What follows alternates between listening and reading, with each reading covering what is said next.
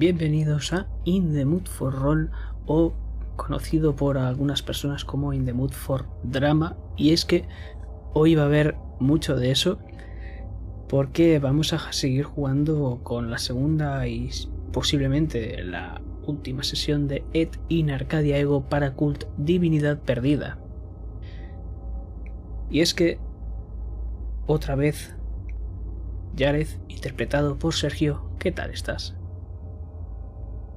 Eh, muy bien, con muchas ganas de esta partida porque realmente llevamos esperando para jugarla mucho tiempo. Entre unas cosas y otras. Y que cuando se iba a jugar, que no había pasado tanto tiempo, eh, no pude por enfermedad. Una enfermedad no tan mala como la de Pete, pero una enfermedad. Eh, pues ha pasado mucho tiempo. Y bueno, a ver cómo empezamos con el mood, cómo vamos entrando, pero, pero guay, con muchas ganas.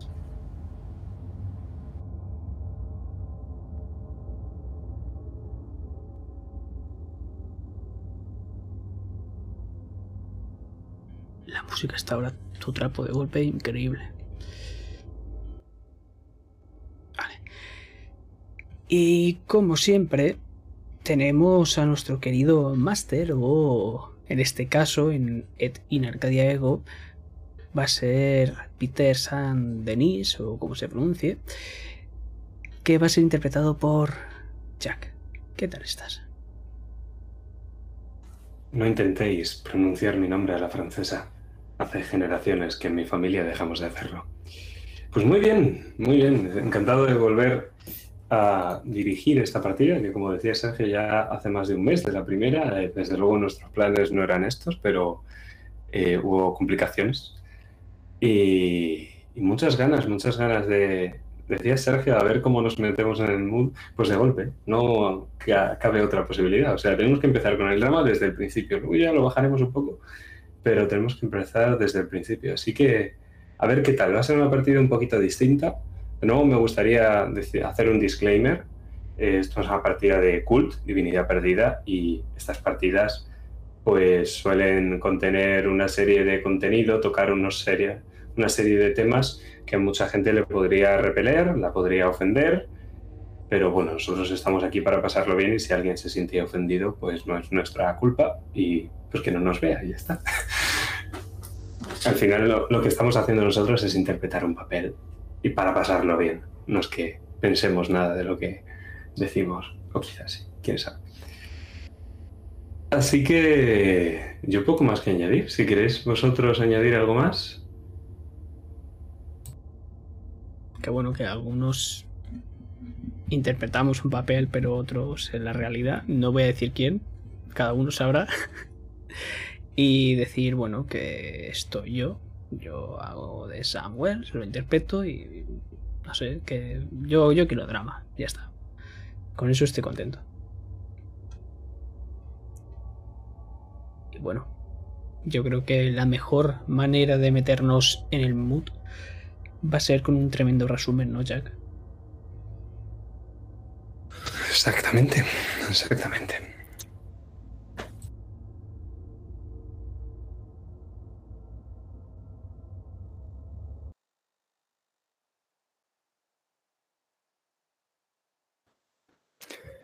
Si la primera vez os pedí que olvidarais, ahora me gustaría que recordéis.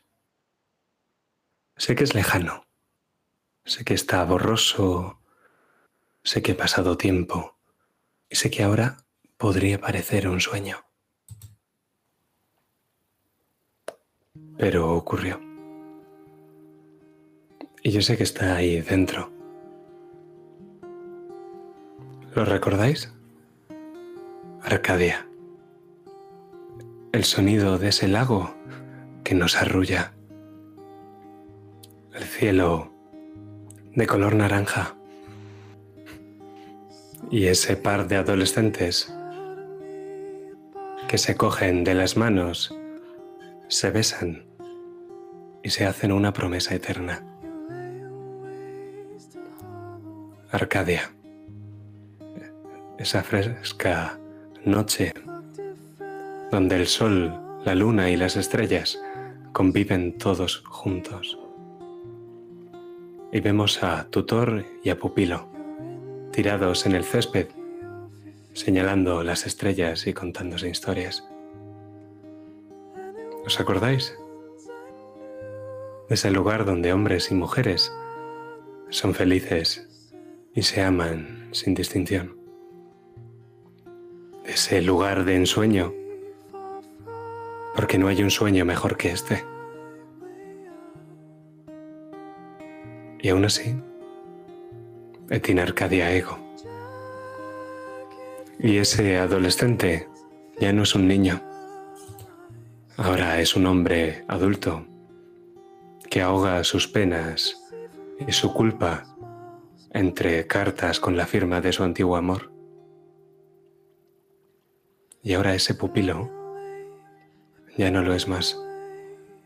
Y baja a las persianas de su casa y llora, sabiendo que todo lo que tiene y todo lo que es importante para él se acaba perdiendo y se muere sin que él pueda hacer nada para evitarlo. ¿Y qué hay de Peter? El siempre bueno Peter, viviendo la crónica de una muerte anunciada. Y está solo, en Arcadia, en una gigantesca mansión familiar que, que no es un cuadro. La enfermera, el par de miembros del servicio, pero Pete está solo pasa solas los últimos momentos. Débil,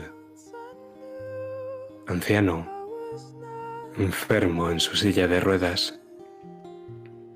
Es una sombra, una sombra del hombre que fue y que quizá todavía sigue siendo. ¿Lo recordáis? Un cigarrillo, ningún cenicero una habitación fría, un conductor con una visión dudosa, una pesadilla desagradable, la fotografía, la chimenea y el caer de la nieve. ¿Lo recordáis? La propuesta de Peter de dar un paseo por la nieve, como Peter se dirigió con la silla por el pasillo y gritó para que le trajeran su abrigo. Ni siquiera gritaba fuerte. Jared cargándolo sobre su espalda y Peter riendo como un niño pequeño. ¿Cuánto llevas aquí solo, Pete? Toda una vida. Y entonces Peter se puso sobre sus dos piernas, con los pies descalzos sobre la nieve. Y sus ojos chispeaban mientras miraba al cielo, y los tres hacíais ángeles de nieve. ¿Lo recordáis? Porque eso es Arcadia.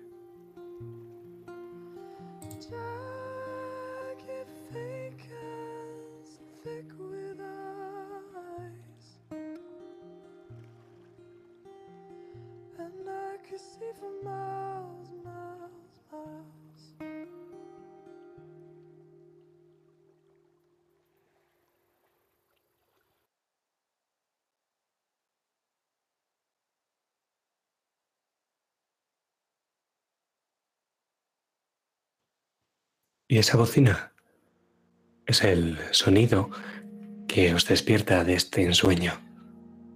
La nieve sigue cayendo a vuestro alrededor y al escuchar la bocina, Pete levanta la mitad de su cuerpo, se incorpora. Samuel, ves cómo la furgoneta de Dwight y Letitia, los dos miembros del servicio, empiezan a aproximarse a la verja y es de ese coche del que viene el sonido de la bocina. Se están acercando a la verja y la verja parece estar cerrada. Tú también lo ves, Yared.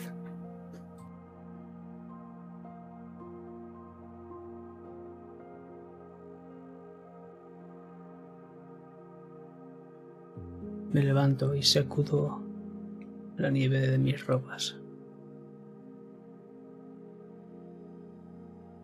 ¿Qué están haciendo? No encuentran el camino. Ve a señalárselo, Samuel. No necesitas llave. Lo miro extrañado. ¿Cómo no pueden encontrarlo si viven aquí? Pero me acerco. Te das cuenta de que todo el camino, todo el lugar donde os encontráis, los terrenos de la finca y más allá de la verja, están completamente cubiertos de nieve. No se ve el camino, no hay ninguna forma. La única forma que tienes de ver la tierra que hay justo debajo de la nieve es mirando al hueco que dejas cuando te levantas, ese hueco con forma de ángel.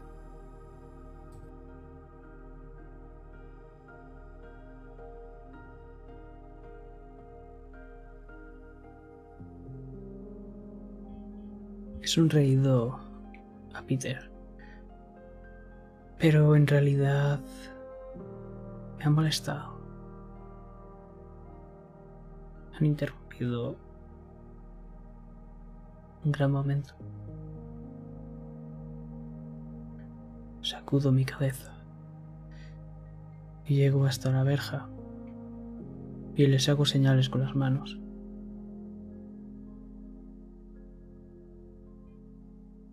Cuando llegan hasta tu altura, bajan la ventanilla por el lado del copiloto y ves a Dwight mientras que Letitia está conduciendo el coche. Muchas gracias. El camino cada vez está más difícil que de costumbre. Si la, si la nieve sigue cayendo así, mañana no voy a poder pasar con la furgoneta. ¿Dónde vais? A por las cosas, claro. Llevamos toda la compra ahí detrás, pero la descargamos nosotros. Avísame cuando lleguemos a la curva. Claro. Mientras sube la ventanilla, murmura para sí. Este sol de invierno no derrite la nieve ni aunque quiera.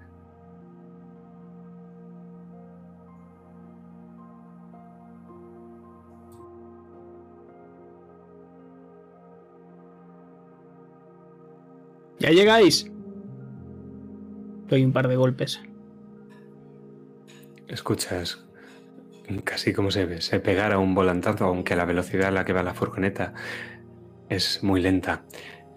Y los escuchas discutiendo en el interior y sus voces llegan amortiguadas. Todo esto lo estás viendo, Jared, desde la distancia. Y puedes empezar a ver cómo Pete empieza a tiritar.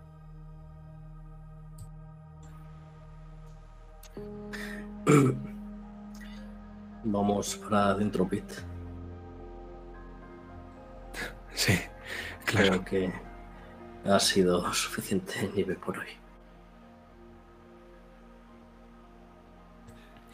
Pero lo hemos pasado bien, ¿no? Me ha recordado a otros tiempos. Él te sonríe y puedes ver sus encías descarnadas cuando lo hace.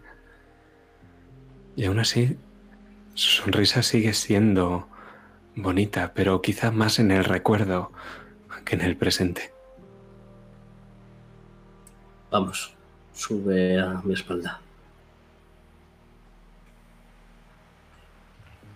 Peter se sube en tu espalda y podemos veros, alejándonos un poco con la cámara, como dais paso tras paso tras paso en la nieve que ya empieza a cubriros más allá de las rodillas, por encima, a medio muslo. Finalmente acabáis llegando a la puertecita de la entrada que tiene tres escaleritas de esa gigantesca mansión Arcadia que la recordáis. Desde la fachada principal solo parece tener una planta. Pero sabéis que tiene más de una, claro. El momento en el que entras, puedes ver cómo están metiendo la furgoneta en el garaje que hay anexo a la caja, siguiendo las indicaciones de Sam. Y en la propia recepción está la enfermera. ¿Cómo se llamaba? ¿Jennifer? rubia, ojos verdes, y está haciendo una mueca extraña con el lado izquierdo de la cara. Te dirige una mirada difícil de interpretar, Jared.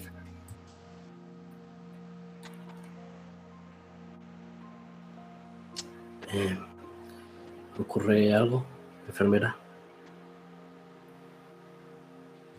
Ella no te contesta, se mete para la cocina y te indica con un gesto que vayas.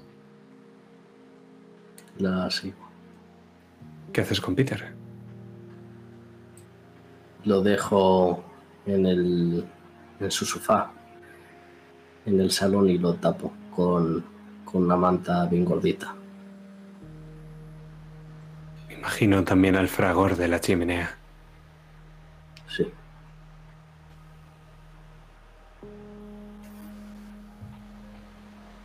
Pues en ese caso lo dejas ahí. Peter te da las gracias en apenas un susurro, muy, muy bajo. Y luego sigues a esa mujer rubia con un zapato de tacón bajo que te ha indicado que te dirijas hacia una esquina de la cocina muy alejada del salón, la más alejada de hecho.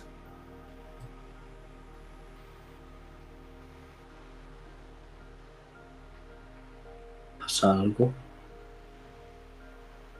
¿Qué crees que haces? ¿Qué creéis que estáis haciendo? ¿De verdad te ha parecido una buena idea? Y la miro directamente a los ojos.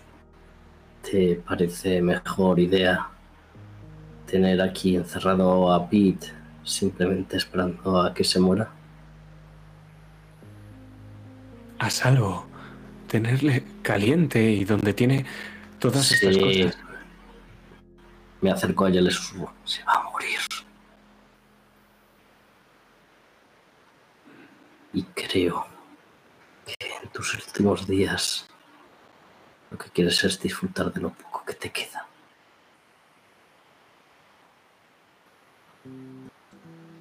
Si empeora, no será responsabilidad mía.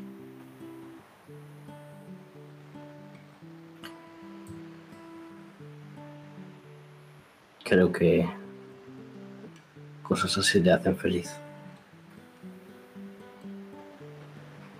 Un par de días más encerrado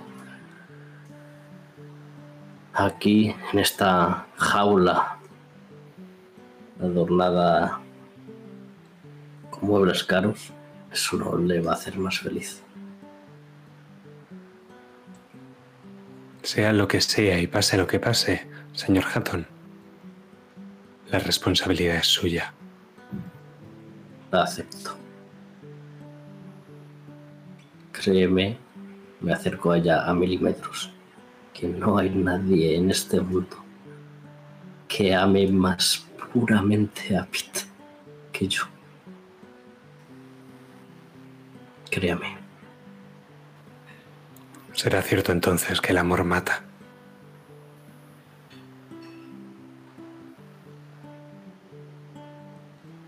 Lo que mata es la enfermedad. Me giro y salgo de ahí. Justo cuando la dejas vemos un primer plano de su cara y cómo hace esa mueca con la parte izquierda de su cara que tanto la afea. Y podemos verte cómo caminas hacia Peter y te sientas en el sillón que hay justo enfrente o en otro lado. Dímelo tú. Ven que está justo enfrente.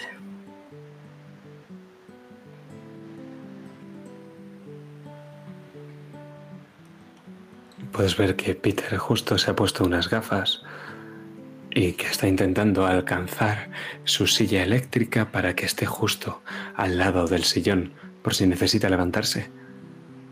Pero sabes que no puede levantarse solo. Se la, se la acerco. Gracias. Pero podía hacerlo yo.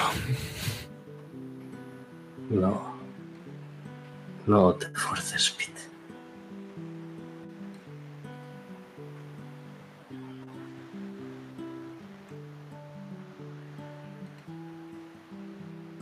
Miro por la ventana a ver si Sam está entrando, le queda mucho o sigue atareado.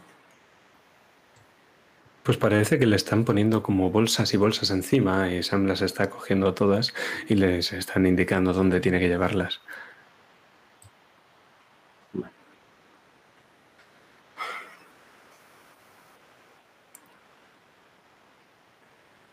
Peter. Sí.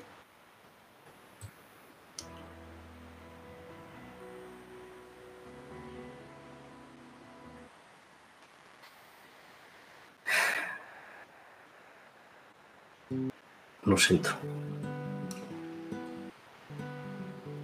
Siempre estás igual, pidiendo perdón por todo.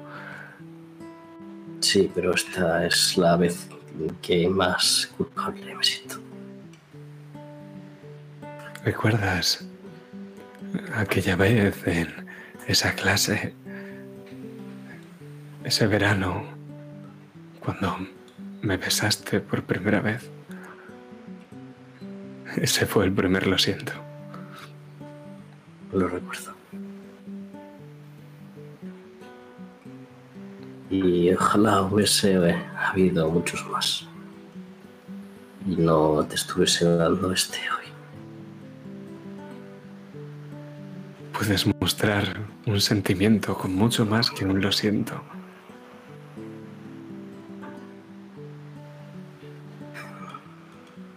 Soy muy débil.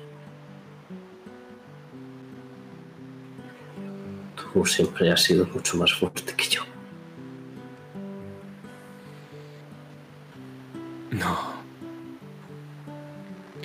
No tuve la fuerza para salir de, de ese agujero que era la academia militar y luchar por ti.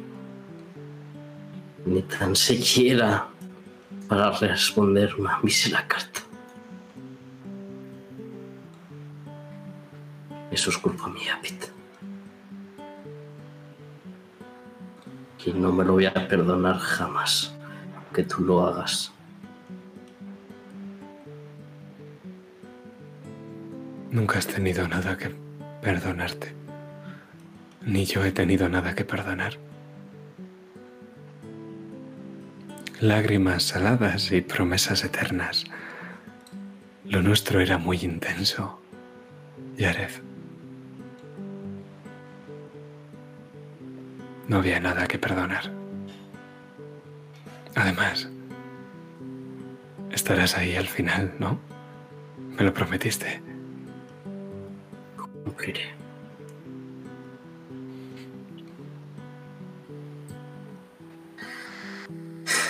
Pero podríamos haber aprovechado todos estos años como como han sido para ti.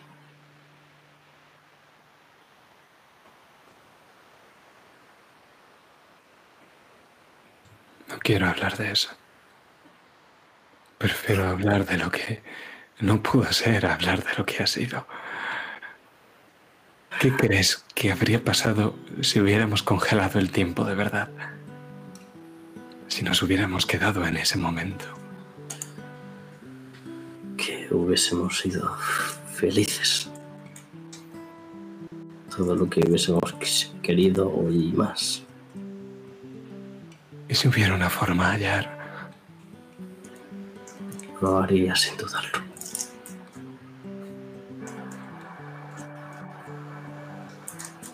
Todavía me amas. Con toda mi alma.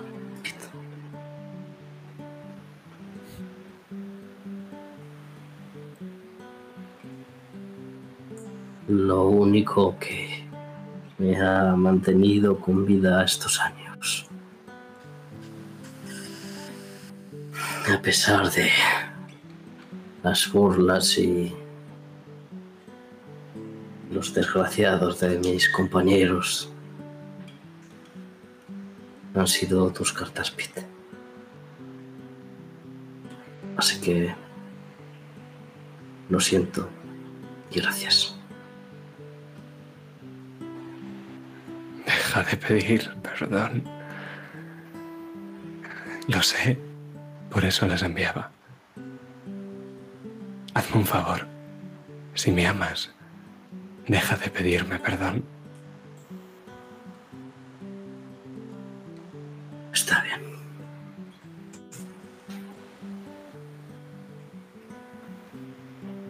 Lo, intenta- lo intentaré, no al menos. Y en el momento en el que dices eso, el fuego se apaga.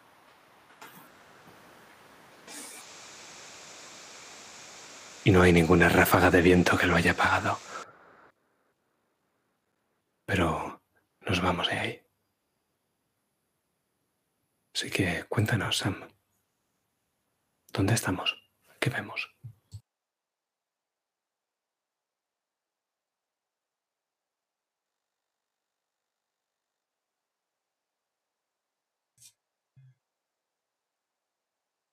Vemos las estrellas. Claramente desde mi habitación.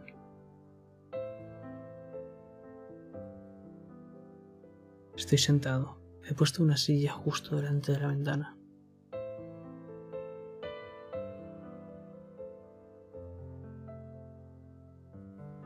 Me pregunto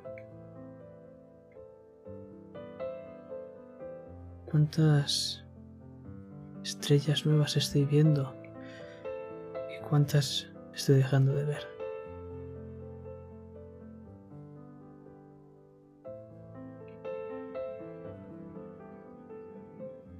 No sé cuánto va a durar esto.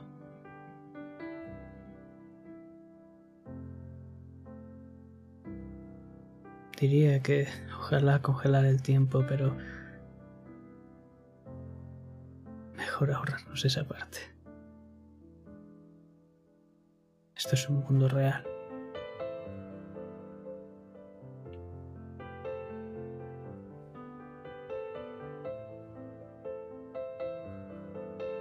Entonces, justo a mi lado, vemos esa característica silla de ruedas eléctrica.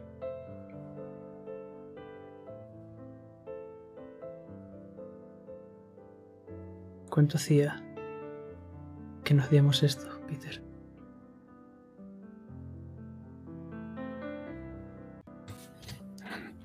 Demasiado.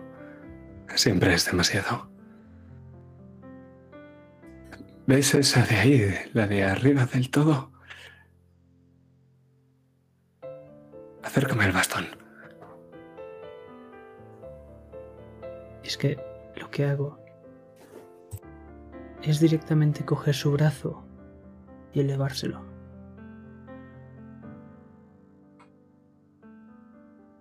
Y puedes ver que realmente esas manchas que tenía al principio del día parecen haberse ido desapareciendo conforme ha ido avanzando. Y lo ves más lúcido. Y sus dedos son menos huesudos. Pero sonríe y se deja hacer. Esa es Virgo. Y justo al lado está Venus. Curioso, ¿eh? Con razón pensaba que había tres caras de la diosa. Pero ya sabes todo eso y más, ¿no? Eres mucho más experto que yo ahora. No sé si podría decir eso, Peter. Creo que aún puedes enseñarme muchas cosas.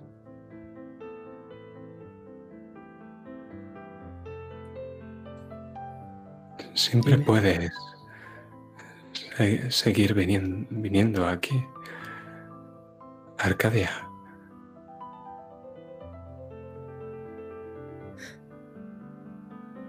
Pero...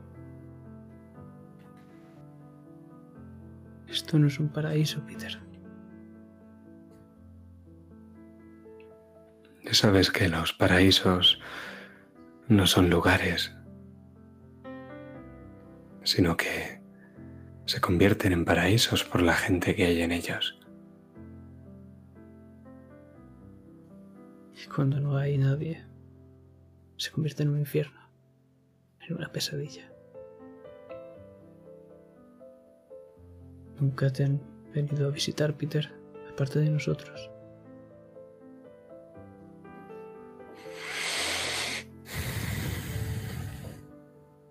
Niega con la cabeza. Entonces ves, escuchas un chasquido y ves un destello rojizo. Y Pete se lleva el cigarro a la boca y le da una larga bocanada. Se traga el humo y luego te tiende el cigarro. Peter cierro mis ojos. Dudo por un instante. Pero acerco su mano y nuestros dedos chocan por un momento. Y lo cojo. Le doy una calada. ¿Sabes?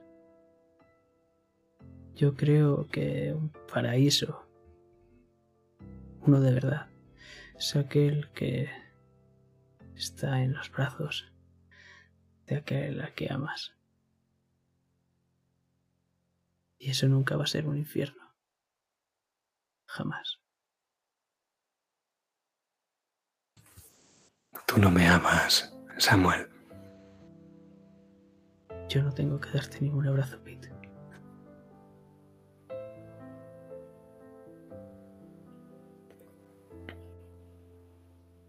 Cuando llegue el momento tienes que dejarme marchar. No sé si podré. Podrás y debes hacerlo.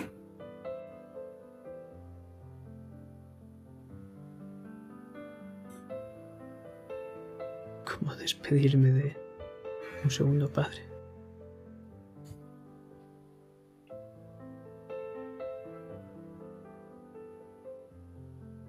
Los padres están y parece que están desde siempre, pero al final se acaban yendo. Es un ciclo. Y tú serás padre algún día y, lo sabrás también. Serás el padre de alguien, alguien que te considerará irreemplazable. Pero no lo eres. Todo pupilo sucede a su maestro y todo hijo acaba enterrando a su padre. Es el ciclo.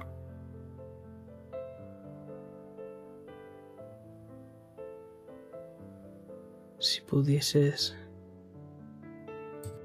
retroceder en el tiempo pudieses cambiar una sola cosa en tu vida, ¿cuál sería, Peter? ¿Qué cambiarías?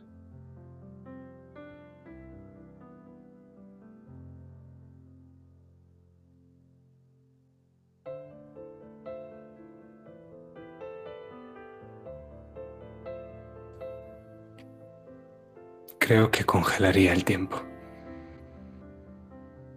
Creo que me rodearía de la gente a la que más he amado en el momento en el que más los he amado.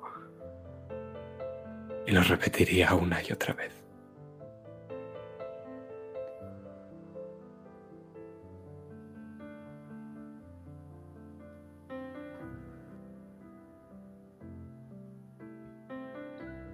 Yo si pudiese cambiar algo.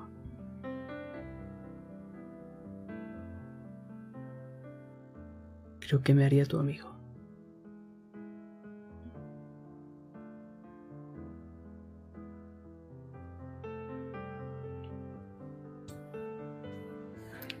Él se lleva de nuevo el cigarro a los labios mientras te mantiene la mirada. Y en sus ojos, algo menos amarillentos y algo menos enfermos, Hay un chispido de alegría, melancolía. No lo sabes muy bien, pero sabes que está agradecido.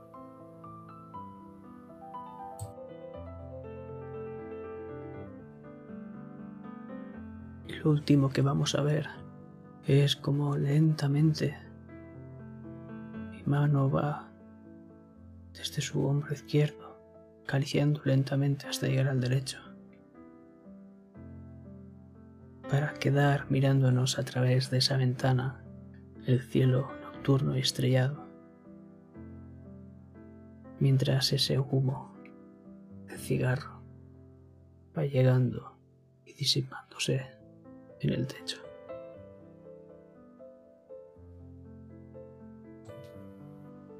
Pero en Arcadia, ego. Y las estrellas que iluminan nuestra escena se apagan cuando la sombra las cubre por completo. Y entonces se escucha el sonido de una fuerte pisada en el pasillo, Sam. En un pasillo que acaba en una puerta.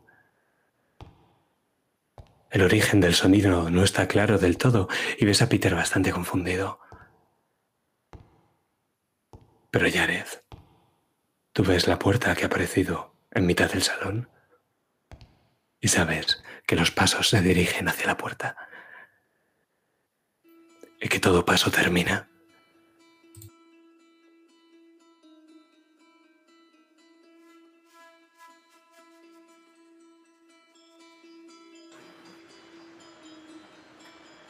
me intento esconder de lo que sea que viene y se acerca a esa puerta. Ese detrás de un armario, detrás de ese reloj de cuco, detrás de lo que sea. Es la, la última vez que escuché esos pasos aquí. Escuchas entonces la voz amortiguada e imponibunda de Peter y cuando te diriges a él puedes ver que su pelo ha encarecido y como sus brazos cada vez son más finos. Su cuerpo se vuelve frágil y la puerta resuena, como si la patearan, como si la golpearan hacia adentro. Y Peter no puede levantarse del sillón. Corro, corro hacia él. Y lo cojo, como si fuera un muñeco. Todavía no, todavía no. Está aquí. Tranquilo. Esta vez La puerta se rompe hacia adentro en el momento en el que dices esas palabras. Y entonces la sombra que ha apagado el fuego inunda la escena. Porque toda puerta se abre. Y la sombra comienza a materializarse, ocupando las esquinas ocupando todo y a punto de balanzarse contra vosotros. ¿Qué haces, Yared? Miro a todos lados, buscando algún resquicio al que no haya llegado aún esa sombra. Vosotros. Sois vosotros y como si tuviera tentáculos. Podemos ver cómo se va aproximando por el suelo ese zarcillo de oscuridad uno hacia ti y otro hacia Peter.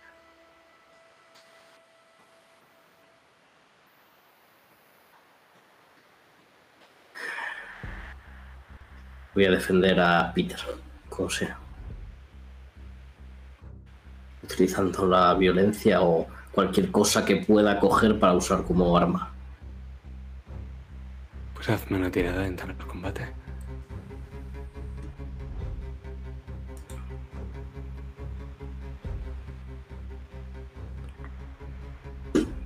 Vale.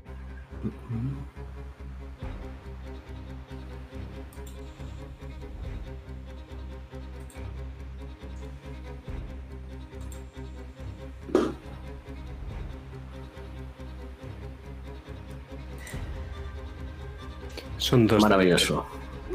Dale a. Justo en Ah, tu vale. ficha tienes debajo de violencia. la propia casilla de entablar combate. Ahí hace la suma automática.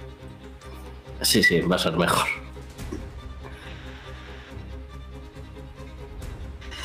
Ok. eh, Sin modificador. Ahí vamos. Fallo.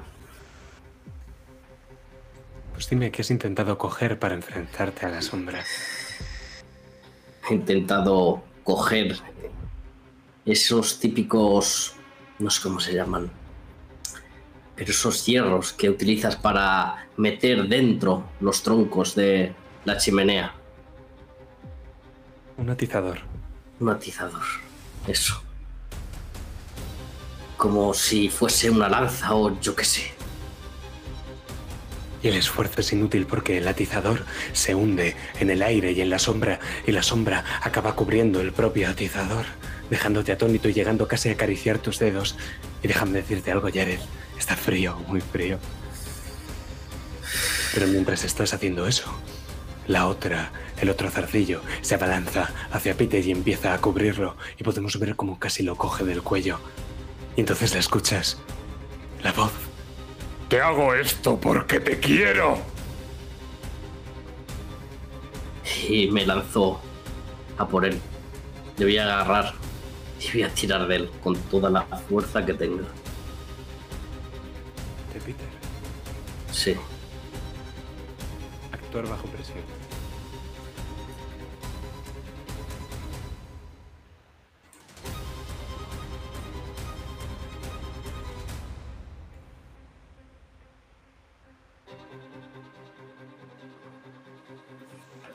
Puedes Que en principio te- tengo un 3. Puedes hacerlo. Pero puede que Peter se rompa si lo haces. Se lo quitarás, sí. Pero puede que Peter sufra las consecuencias.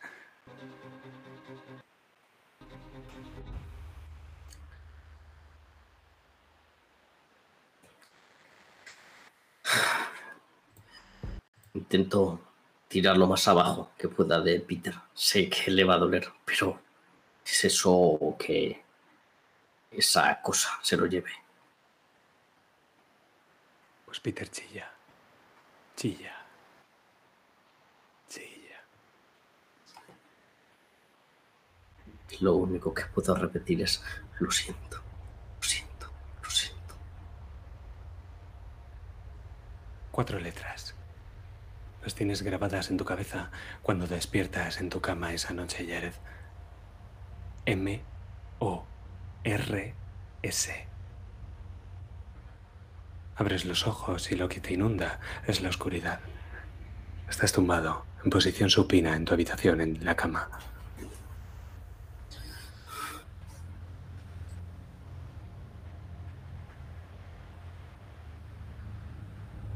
Mi habitación está normal, ¿no? Sí. Te das cuenta de que no es la tuya, de tu casa. Y entonces los recuerdos vienen a ti. Arcadia. Salgo corriendo por la puerta y me dirijo hacia la habitación de Pete. Estoy seguro de que lo piensas y que mentalmente haces ese camino abriendo la puerta, dirigiéndote hacia él.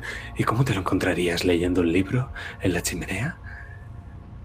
Tienes primero que subir esas escaleras. Recuérdalo, vuestra habitación está en la planta de abajo, ellos están en la de arriba. Pero lo haces en tu cabeza, claro. No puedes moverte, Jared. No puedo. No, ¿sabes? Esas veces que despiertas y es como si un peso te estuviera aplastando. Tuviera tus extremidades agarradas a la cama. Te aplastara el pecho y te costara respirar. Te agarrara por los hombros como si salieran unas manos de entre las sábanas y te empujaran contra el colchón. Sí. Porque me levanto muy a menudo con esa misma sensación. Pues entonces sabrás que es imposible levantarse. No estás solo, lo sabes, a ciencia cierta. Hay alguien más en esta habitación, entre las sombras.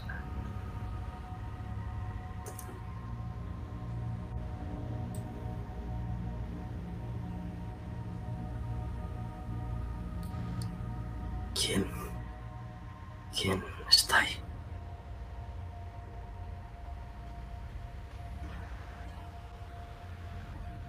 Casi te parece ver a Sam a tu derecha, a Peter de pie a tu izquierda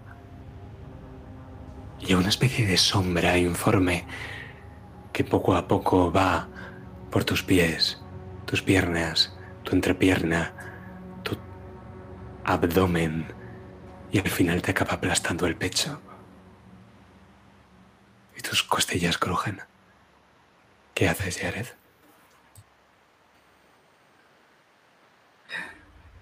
Pedirle ayuda a Sam. ¿Intentas hablar? Sí. Y vemos como un estertor ahogado sale con el último hálito de respiración que te quedaba de tu boca. Y esa presencia aprieta y aprieta y aprieta. Y ahora va tu cuello. ¿Qué haces, Yar? Como nadie me va a ayudar. Intento zafarme. Retorcerme en la cama para caer a un lado. Haz una tirada de mantener la calma.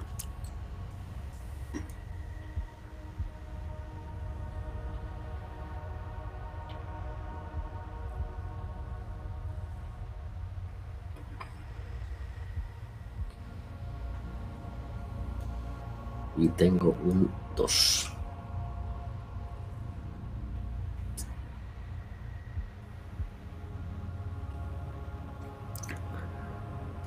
¿Está bien?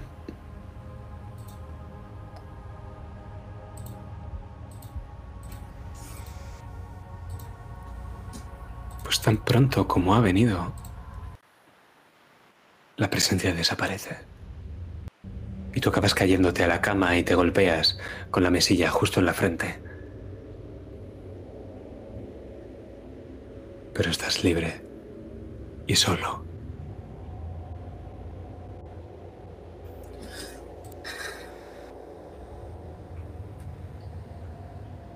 Ahora sí. Ahora puedo moverme y ir a buscar a los demás. Eso parece. Pero te duele el cuello. Me miro en el espejo del baño de la habitación. Son unos hematomas muy curiosos. Es casi como si hubiera habido un par de grandes manos apretando tu cuello hace solo unos instantes.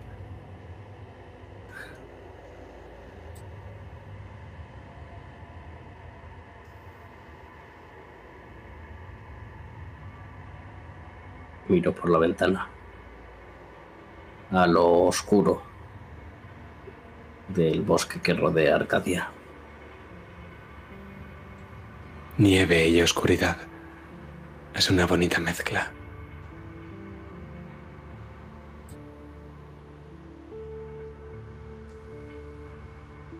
Estoy temblando. Dolido. Pero a duras penas salgo de la habitación. Con miedo de que me voy a encontrar en el pasillo.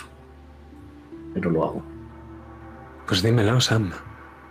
Después de esta especie de pesadilla que has tenido, te has despertado tú también de forma abrupta. Así que tú nos dirás, ¿te encontramos en el pasillo o dónde?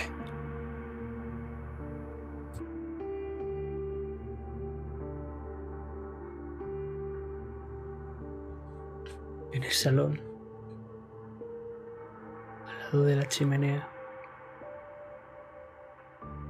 He mandado a encenderla.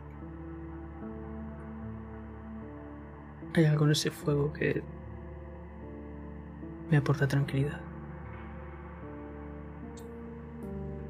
Percibes cierta actividad que viene por el pasillo y también escuchas algunos murmullos procedentes de la habitación de Peter. Parece que toda la casa está despierta. He de recordar que el servicio no duerme en la propia casa, Únicamente van por la mañana a preparar el desayuno y por la noche a preparar la cena. Y luego, en la furgoneta de Dwight, tanto Dwight como Letitia van y vienen. Ahora mismo no hay nadie en la casa salvo vosotros dos, la enfermera y Peter, por supuesto.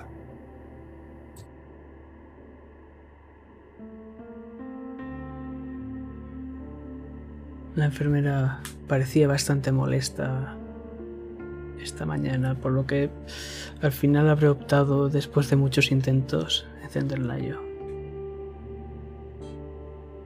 Es una pequeña llama.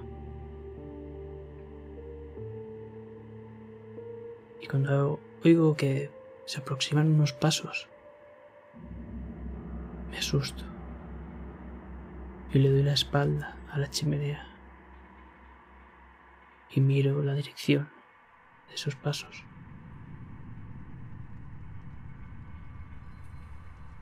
Vuestra escena. Es como el picaporte de la puerta se abre con nerviosismo, pero la puerta acaba abriéndose y ves asomar la cabeza a Jared. Un momento casi se me sale el corazón cuando he escuchado ese cling, cling, cling, cling, cling del pomo.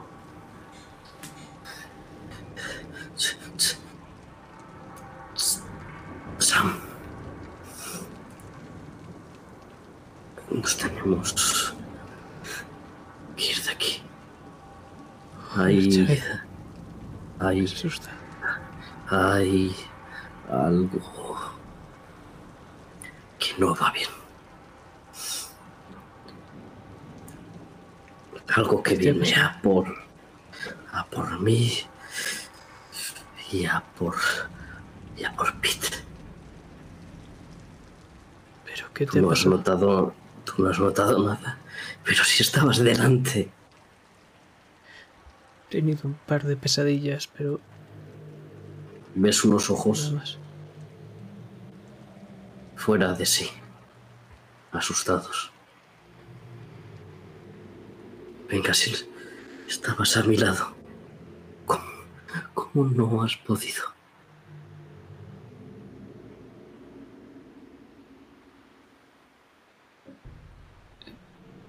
He notado algo extraño. No recuerdo si es un sueño o ha ocurrido realmente. El, el, el fuego. No, no le gusta el fuego. Por eso lo ha apagado. Se mueve en las sombras. Lo que coño sea lo que me haya hecho esto. Te enseña el cuello. Es interesante, Samuel. ¿Cuánto confías en Jared? ¿Confías en sus palabras? ¿Lo crees?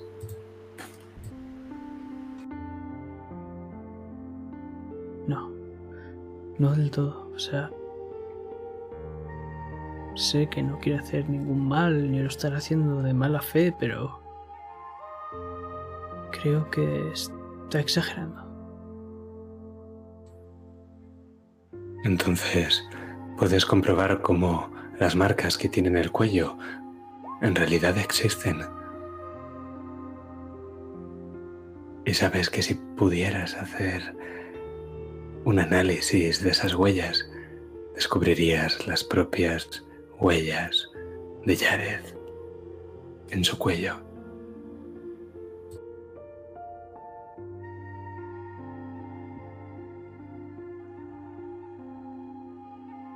¿Qué es?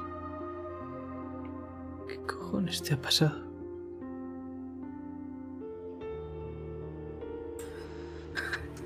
No lo sé. ¿Sabes? Es era una mierda que salía de las sombras y nos arrastraba a Pete y a mí. Y daba igual que le intentaras atacar o intentases escapar. Te ahogaba. Era como una losa en el pecho. Estaba partiéndome ya algunas costillas. Me acerco. Te acaricio el cuello, pasando por tus costillas y aprieto un poco. Ten cuidado, que, que me duele. Parece que estén partidas. No los... Pero sí que hay hematomas también en su pecho. Como si un gran peso se hubiera ejercido contra su torso. Nada que unas manos fuertes de soldado no pueden hacer.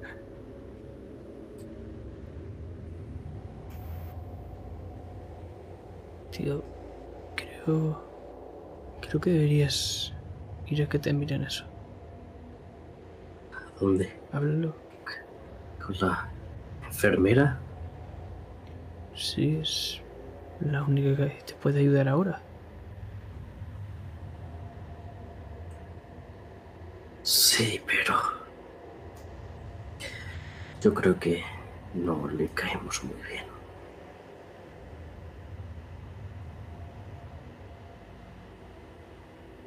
Pues ves a ver a Peter y habla con él. Ves con él a verla y ya está. Seguro que te echa una mano. Pero... No puedes hacer eso. Te miro el cuello. Y te miro en las costillas. Se acerca a ti y te mira fijamente. ¿Crees que estoy mintiendo?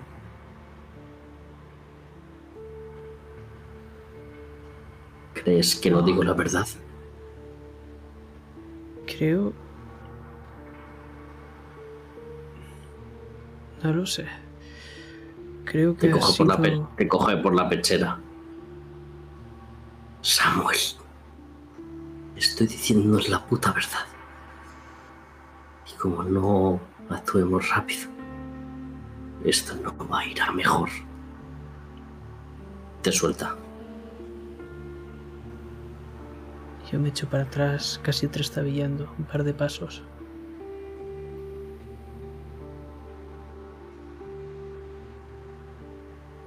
No sé qué te pasa. No sé qué te pasa a ti. Creo... Y ves que sale de la habitación.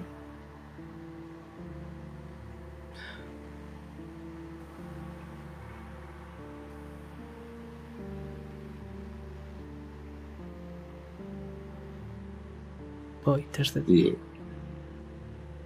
yo me dirijo a la habitación de Peter. Pero antes de que la lle- llegues a alcanzar, te digo desde el fondo. Jared, hemos pasado por muchas cosas en tan poco tiempo. Nos ha afectado, ya está. S- Simplemente eso. Cálmate. ¿Quieres? Cálmate. No lo vas a entender hasta que lo veas.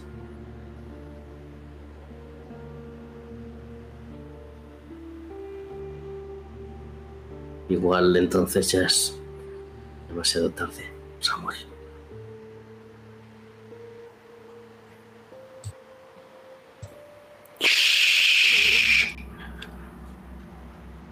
¿Os podéis callar? O hablar más bajo al menos. Está durmiendo.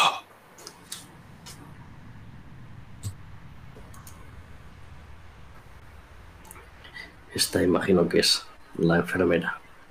Sí, he sacado la cabeza por la puerta y sabéis que ahora hay más gente en la casa. Tiene la puerta entreabierta y tú que vas primero, Jared, puedes echar un vistazo. Y ves que Peter está efectivamente durmiendo. Y hay una pantalla que muestra sus constantes vitales.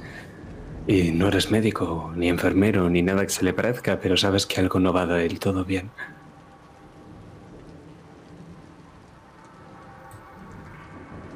¿Qué ocurre? Eh, enfermera. ¿Hay algo que debamos saber? Ella te hace un gesto para que salgas de la habitación, sale contigo, cierra la puerta cuidadosamente sin hacer ni el más mínimo ruido. Se ha despertado en mitad de la noche chillando. No está durmiendo bien.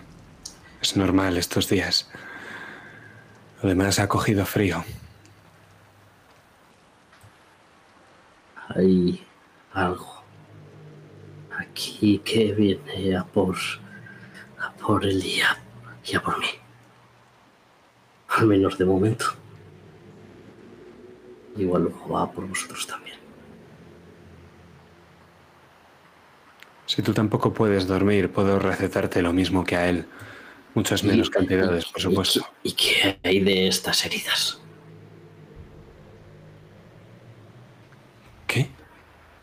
Te mira, Sam. ¿Qué le has hecho? ¿Qué os habéis hecho? No me lo ha hecho él. Me he despertado hombre, no con sé. estas. Me he despertado con estas heridas. Me las ha hecho esa cosa en sueños. Escuchadme, yo tengo un paciente. Si vais a estar así, es mejor que mañana os vayáis de la casa. Lo podéis matar de un disgusto. Peter estaba muy emocionado, muy feliz de volver a veros. Más te vale que no vea eso.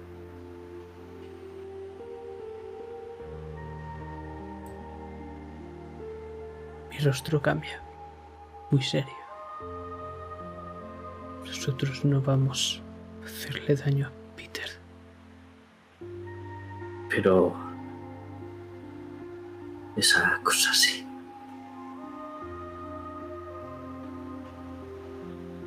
Y si no queréis creerme. Bien. Pero no voy a dejar solo al amor de mi vida. No otra vez.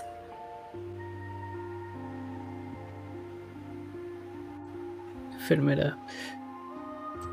Peter alguna vez se ha quejado de alguna pesadilla o alguien que haya venido. No sé. No, no hasta esta noche.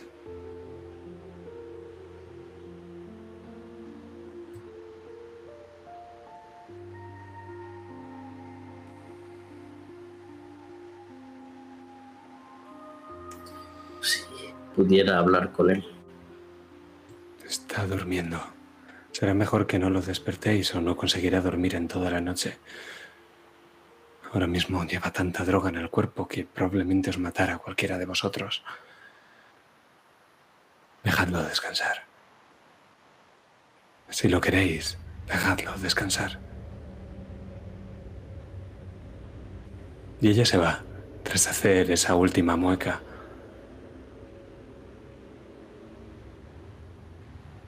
Y si me lo permitís, con ella vamos a hacer un fundido en negro.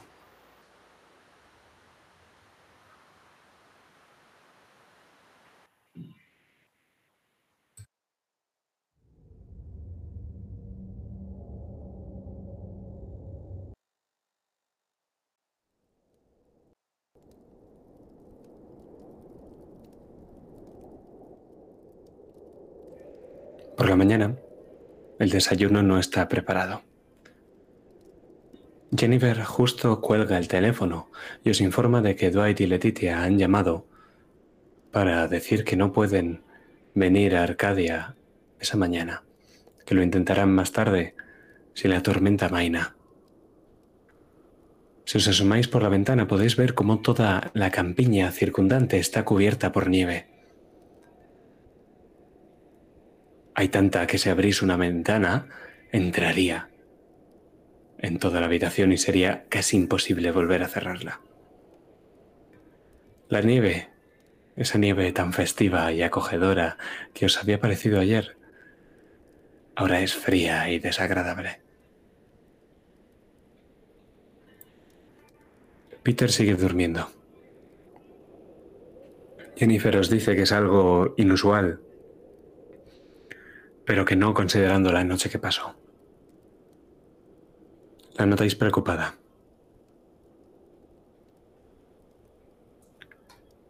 Estamos el sábado por la mañana.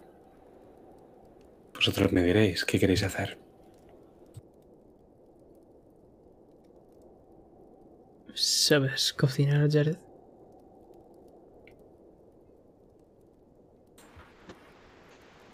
¿Acaso crees que militar sabe cocinar? Quizás si tuviese un kit de supervivencia, pero poco más. ¿Cómo has sobrevivido tanto tiempo? Bueno, en el cuartel hay una vieja, una vieja fofa que es nuestra cocinera.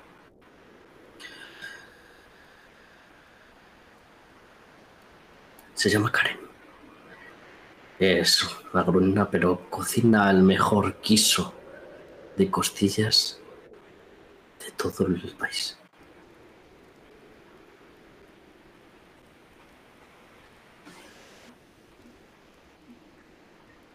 Podríamos preparar algo a Peter. ¿Y qué sabe un universitario de cocina? Tú has vivido solo. Algo más que un militar. Esa es toda la esperanza que tenemos.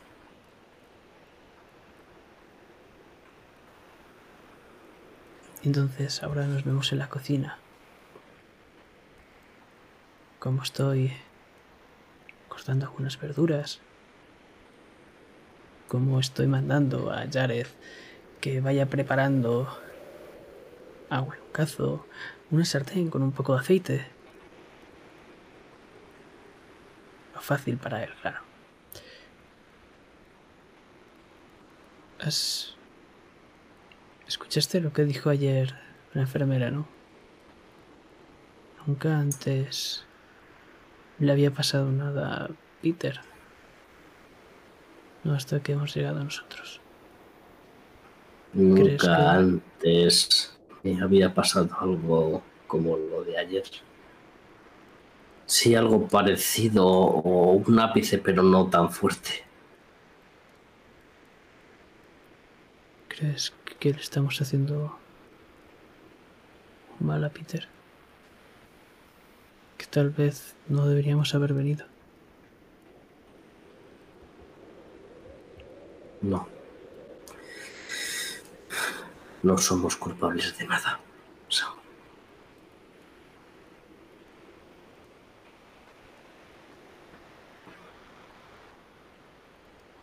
Solo de querer a nuestro amigo.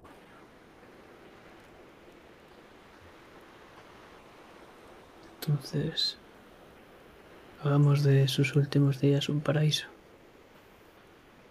Podemos hablar con él si quieres después.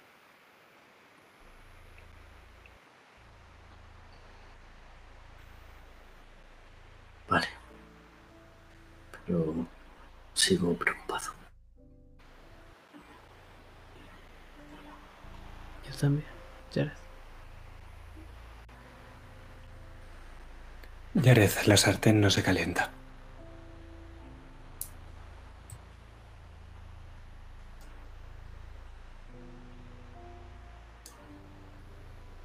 Parece que el suministro se ha cortado.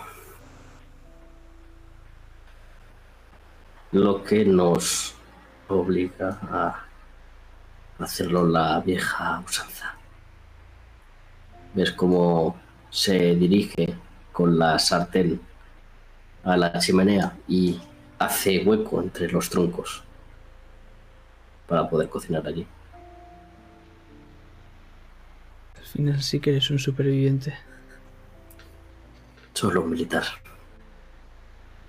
Y conforme tú levantas la cabeza y miras por encima del hombro como Jared se acerca y hurga entre la chimenea con el atizador para hacer unas brasas y para poner ahí la sartén, ves como el fuego vuelve.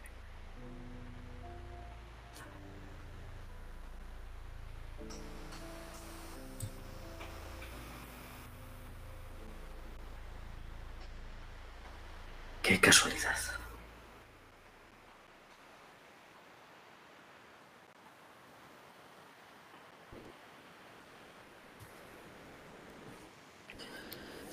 Pero vamos a fundir en negro, si os parece bien. Y la siguiente escena creo que puede ser el, el almuerzo.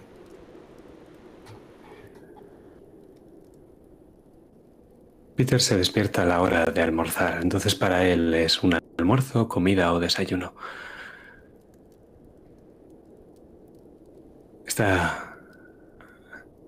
sentado con vosotros a la mesa, él por supuesto ha aproximado su silla de ruedas que tiene la altura precisa para comer. ¿Qué es la comida? ¿Qué habéis hecho?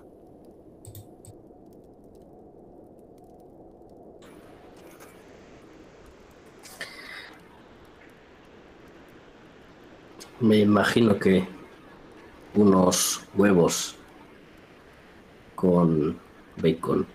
Un bacon un poco carbonizado en algunas partes, pero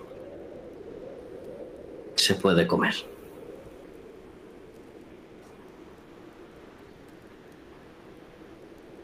Y algo de ensalada de col.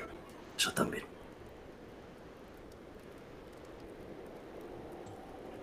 Pues él ha movido y removido la ensalada con el tenedor.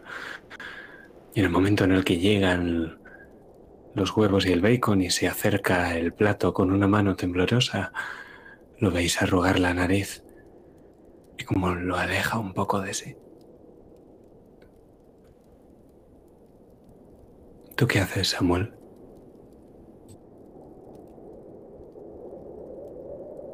Le observo.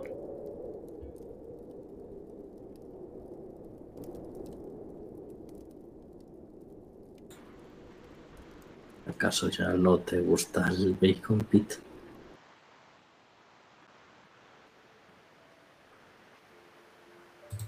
Te mira y entorna los ojos. Lo ves mover el labio inferior, como si fuera un tic, como si estuviera a punto de llorar. Y de hecho ves sus ojos vidriosos.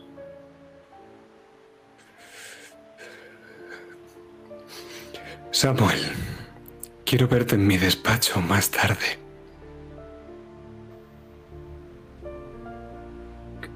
Claro, Peter. ¿Ocurre algo? Creo que va a ser mejor que te deje ese libro. La nota que me has sacado en latín es imposible. Prohibitivo. No lo permito. ¿Cómo se te puede haber olvidado un eli- elíptico?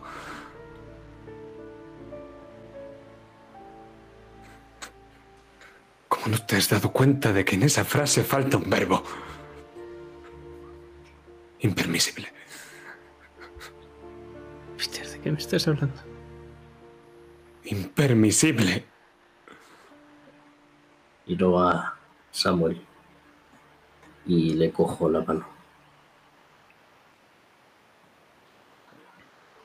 Si no vas a venir aquí a aprender, no sé qué haces en esta universidad.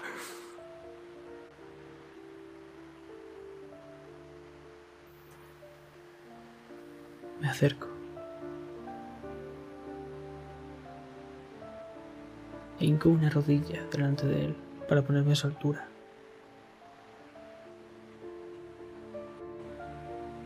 Y le cojo de la cara. Peter, estamos en Arcadia.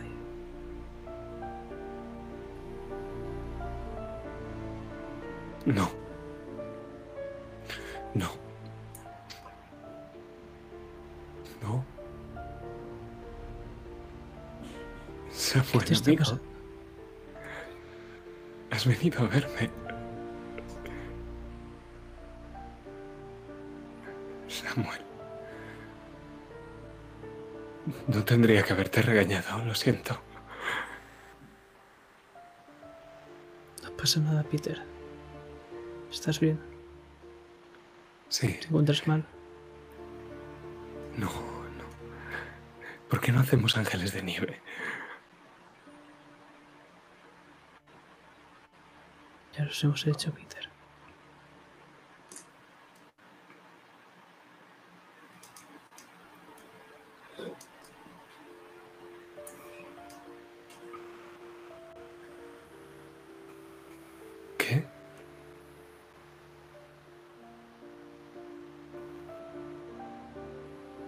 Pasa nada, Peter.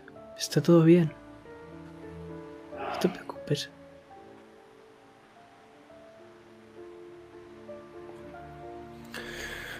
No tengo hambre. Estaré en la biblioteca. Gracias por venir.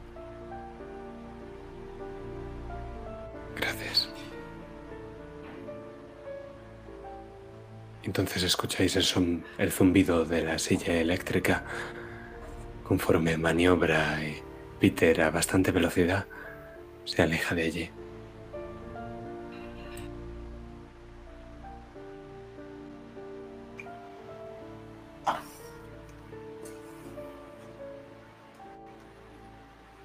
Es devastador ¿Crees? verlo así. Debería haberle mentido, haberle seguido la corriente. Da igual lo que hagamos, Samuel. Él intenta soportar su terrible enfermedad como puede. En algún momento se olvidará completamente de, de nosotros.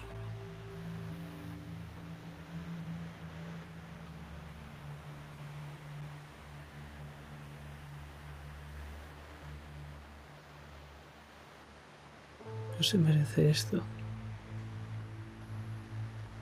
Nadie se merece esto. Él menos todavía. La vida que ha vivido. Para acabar así. La vida no es justa, Samuel. Pero sigo creyendo que si eres bueno alguien vendrá por ti. ¿Y quién va a venir a por él? Seguro que ahí arriba hay alguien que va a venir a por Peter. ¡Soldado! ¿Se cree que vamos a ir a por él todas las veces? Levántese de la cama. ¿Qué pasa? ¿Le ha gustado el rancho que le hemos dado al resto de sus compañeros? Pues usted no se merece ni una mierda de eso. Sí, sí, sí, teniente. Lo- Lo siento. Señor, Eso es. Eso es. Disciplina y subordinación. Los que la gente de tu clase tiene que tener a los que no somos desviados. ¿Has oído lo de la plaga gay? ¿Eh? sí, Yo lo llamo castigo divino.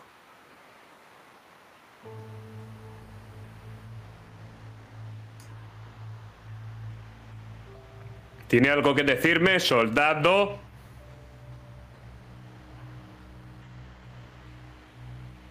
no, señor. Eso es. Cada uno tiene lo que se merece. Sí. Cada uno al final tiene lo que se merece.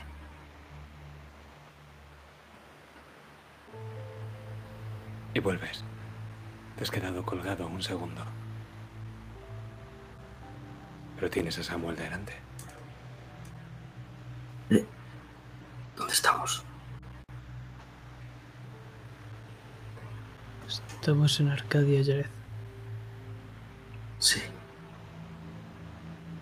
Creo que Pete no es el único que está perdiendo la cabeza.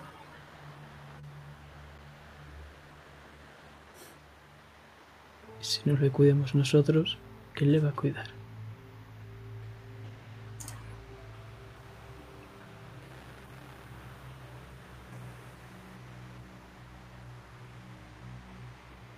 No lo sé. Quizás esa enfermera.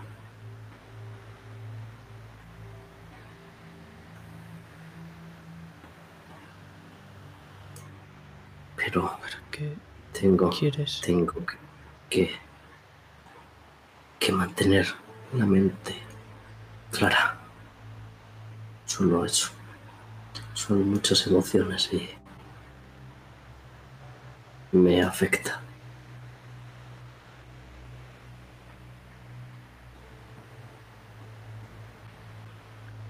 Te lo he dicho. Hemos bebido mucho en tan poco tiempo. Tan intenso. Es normal, Jared.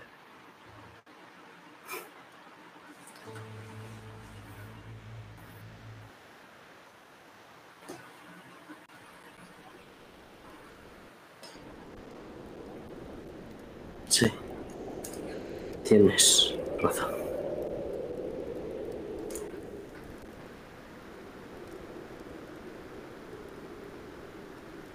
La carne está medio cruda, Sam. Eso es lo que piensas cuando te echas ese trozo de salchicha a la boca. La lechuga está más mustia.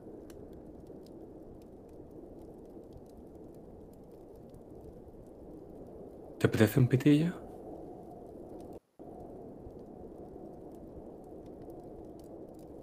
Ahora. Ahora lo único que tengo ganas es de encerrarme en mi habitación y gritar. Pero tu habitación está fría. Y que no lo está. ¿Qué hay de Jared? ¿Está frío Jared también? Cuando le tocas, cuando te ha cogido la mano.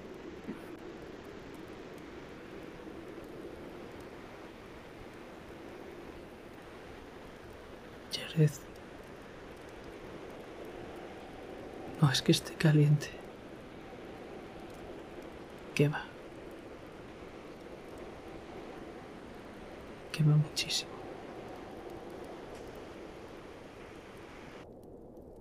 Quema como quema el hielo seco cuando te acercas a él y lo agarras. Termináis vuestra comida que ya no sabe tan bien. Vosotros me diréis, ¿qué vais a hacer ahora? Estamos más o menos a mitad de sábado.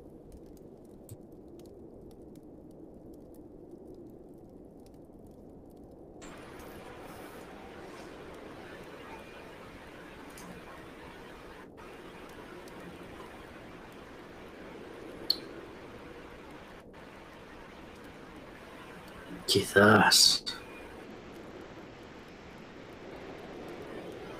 Pete tenga algo en su biblioteca que, que me ayude a calmarme. Quizás debería leer un poco. Leo muy a menudo, ¿sabes? Pero siempre leo lo mismo. Y te sonríe de una manera forzada. Lo que hay en esa biblioteca que te va a calmar es tu paraíso.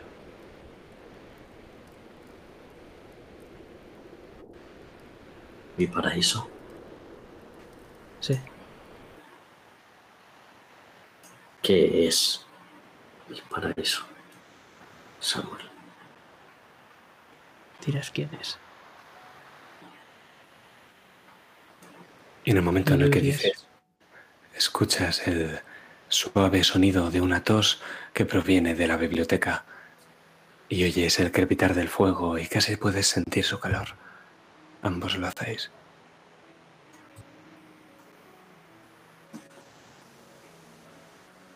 No deberías soltarlo. Deberías aprovechar cualquier oportunidad y apretarlo todas tus fuerzas.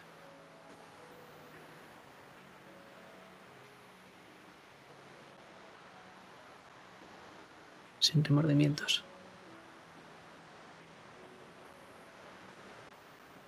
A veces no bueno, a veces no siempre, no voy a poder evitar pensar que ya es demasiado tarde. Pero no lo es para un último abrazo. Nunca lo es. Y si, si hubiese estado con Pete, quizás no hubiese acabado así.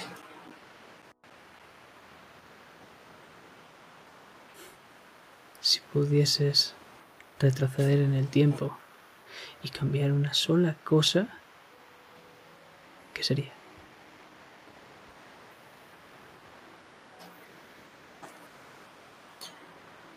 A mí mismo.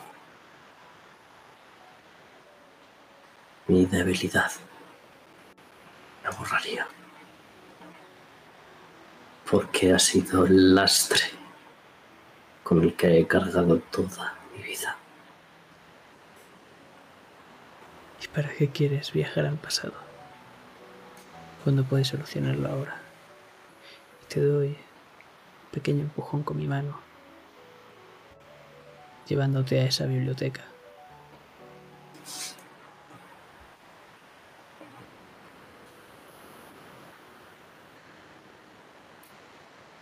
Y con ese empujón caigo hacia adentro de la habitación.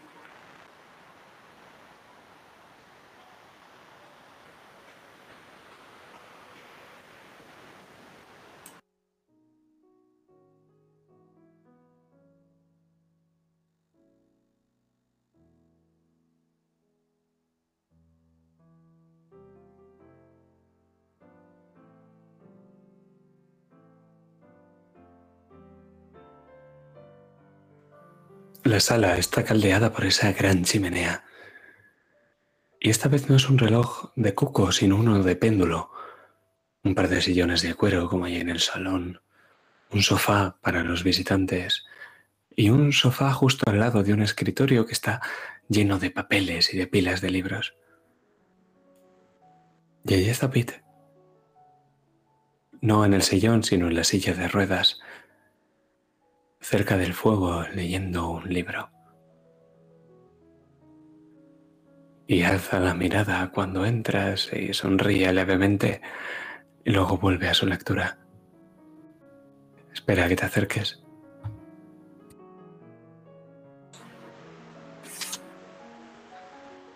Pete.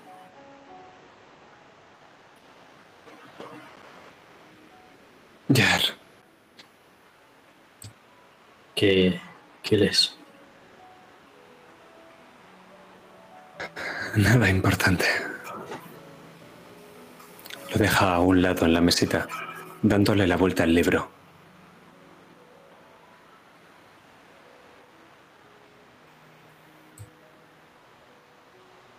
Y hay algo que quería hacer desde, desde hace años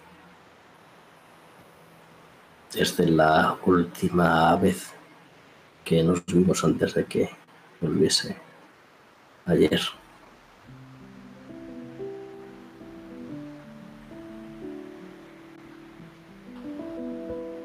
Dime. No son palabras. Y vemos como Jardes se inclina sobre ese butacón donde suele leer Pete. Lo rodea con sus brazos.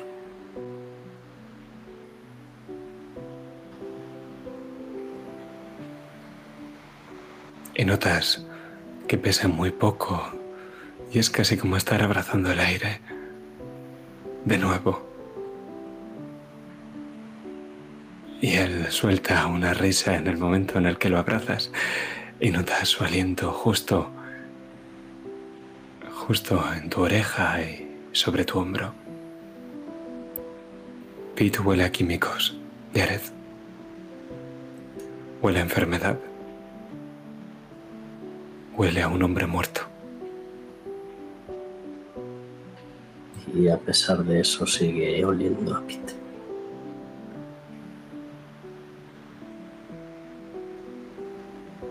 Aunque hay cosas que nunca cambian.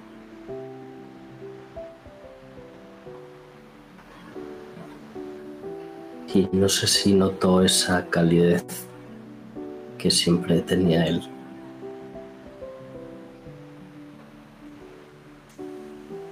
Lo haces.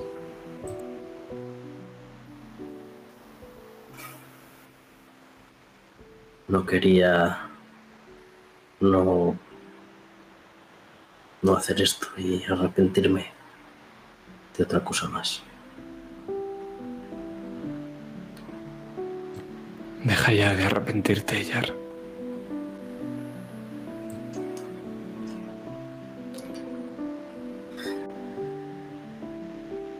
Te quiero y lo haré siempre. Peter Sandenis.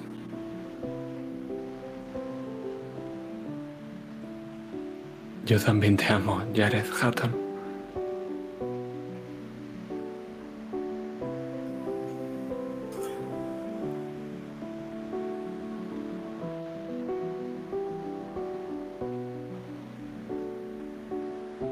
¿Quieres dar un paseo en la nieve?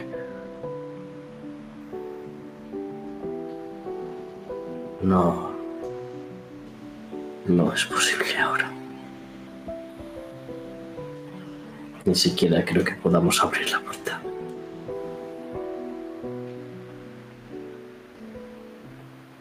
Ojalá esa puerta nunca se hubiera abierto. Ojalá que no, Pete.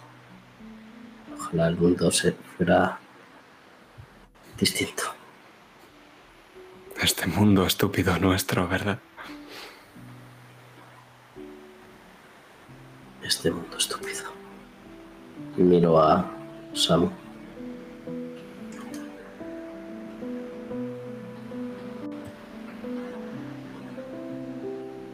y ves cómo te devuelve la mirada desde fuera de la habitación, sonriendo.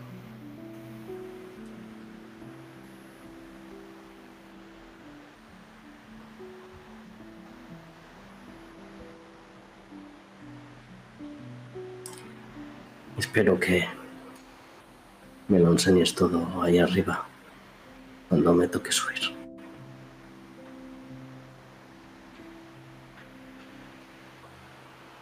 Ya sabes, todas esas estrellas las que siempre hablabas.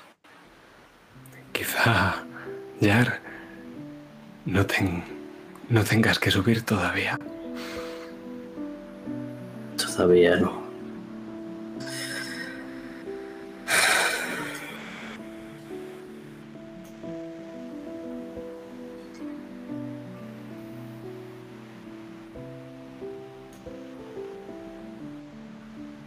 Sabes, estoy muy nervioso últimamente. Por lo que todo lo que está pasando son demasiadas emociones.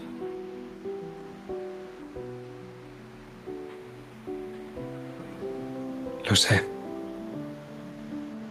Pero ambos sois mucho más fuertes de lo que creéis. De, de hecho, anoche tuve una pesadilla horrible en la que aparecías tú.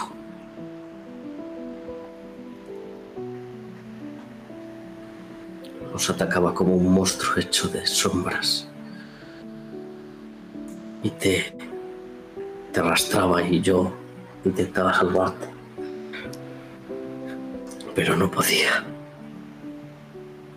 Porque a menudo sucede que los temas de nuestras med- meditaciones y discusiones reaparecen en nuestros sueños.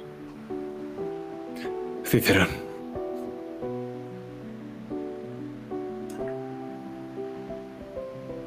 Sí, pero, Estáis preocupados por mí, eso es todo.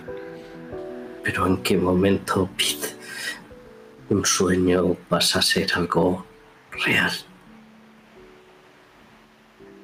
Te enseña, le enseña las marcas que tiene en el cuello todavía. ¿Y cómo puede determinarse si durmiendo estamos y todo lo que pensamos es sueño? O si estamos despiertos y hablando en estado de vigilia.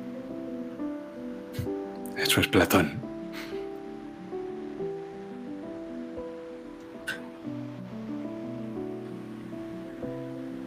Muchas gracias por nada, Platón. Eh, menos con Platón. Y Jared se ríe. Y empieza a sentir esa calma. Él creía que había un mundo muy bonito. Un mundo más allá de esta ilusión. Donde las cosas eran y eran perfectas. La verdadera Arcadia. Sí. O la idea de Arcadia al menos. Heidon Arcadia, ¿eh?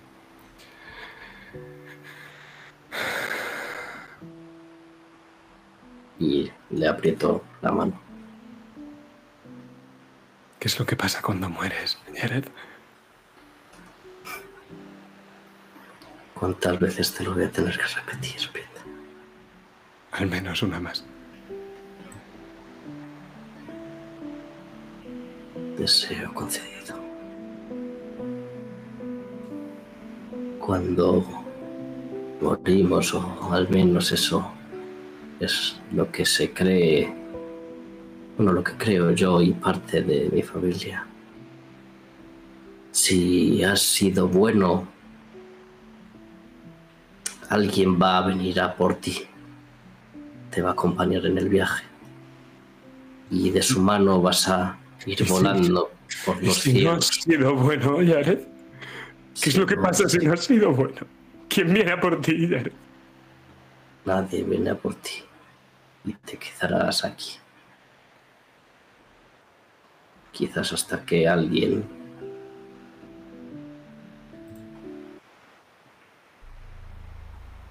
hasta que alguien intente salvarte. No me dejes. Nunca lo haría. Sálvame.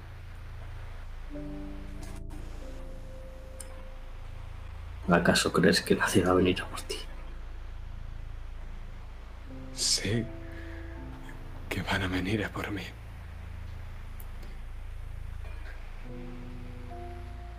Entonces, ¿qué problema hay? ¿Quién va a hacerlo? Seguro que alguien de tu familia o alguien que hayas conocido. Eres una buena persona, Pete. No. No. Ese es el Peter Saint-Denis que tú recuerdas. Es el único Peter Santenis que conozco. Y le sonríe.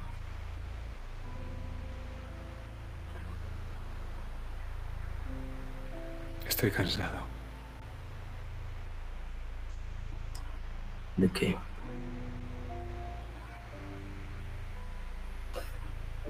De tantas cosas.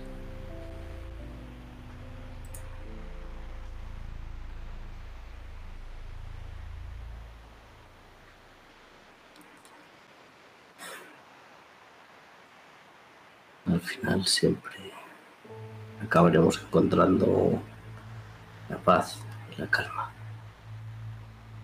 Ese paraíso, esa Arcadia Rapid. Vamos a ir juntos a esa Arcadia.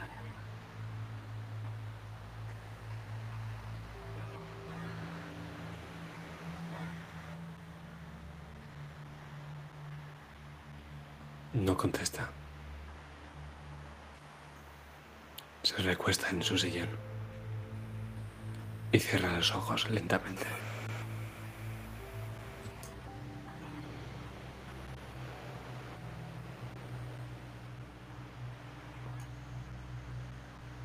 Tengo un mal presentimiento con esto. Y por si acaso dejo a Samuel ahí y voy a ver a la enfermera.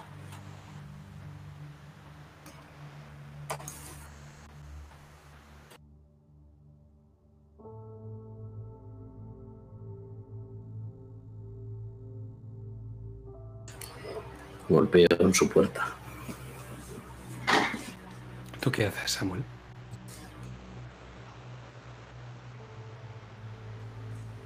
Entro silenciosamente y le cojo la mano a Peter como si fuese Jared. No quiero perturbar su descanso. Quiero que siga pensando que él está aquí.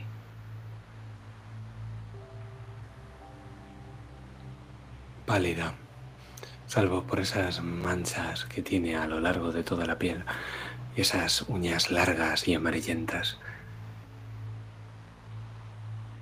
Tú sí que reconoces la contraportada del libro que ha estado leyendo. Es el Liber Nobis de Carl Jung.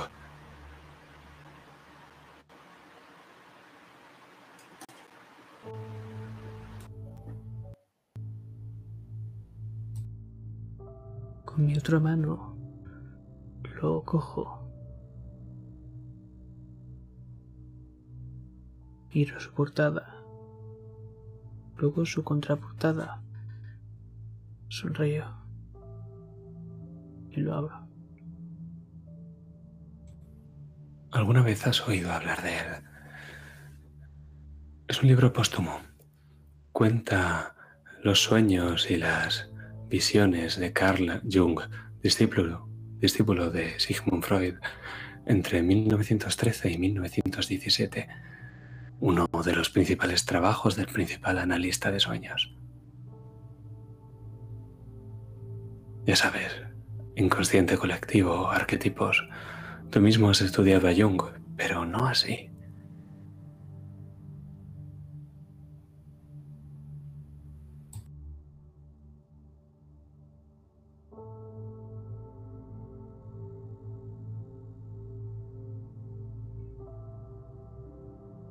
Ojeo por encima el libro en busca de alguna página que haya consultado frecuentemente.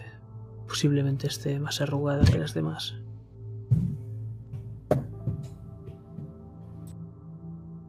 Sí, hay una. Una que está en la esquina de la hoja doblada hacia adentro. Y hay una imagen grande. El pie de página reza Hipnos, dios del sueño. Pero a quien hay representado en la imagen, tú no lo identificas como Hipnos pues lleva una guadaña y viste de negro como su hermano. Pero sabes que no es Hipnos.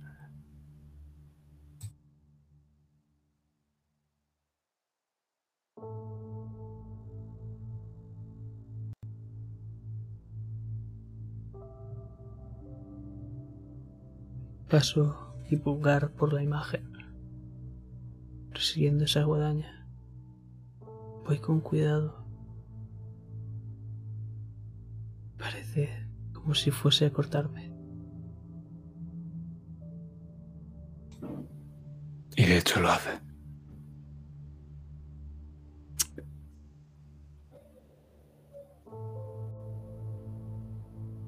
Cuando miras la gota de sangre que comienza a formarse en tu dedo, te das cuenta de que libros os están rodeando. El libro tibetano de los muertos.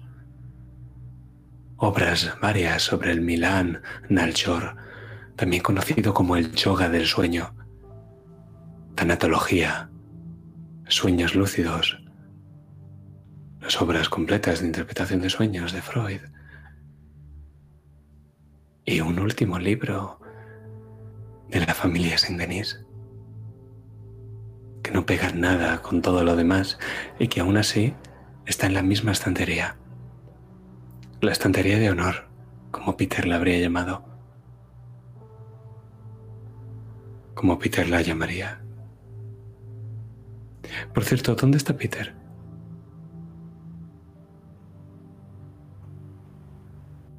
Aprieto donde debería estar su mano, pero no la noto.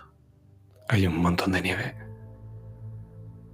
Una de las ventanas se ha abierto de la biblioteca de par en par y ahora escuchas como el viento entra y lo llena todo de nieve, el propio sillón donde Peter estaba sentado. Ahora solo hay un montón de nieve. Y ves unas huellas que se pierden por la nieve de unos pies descalzos.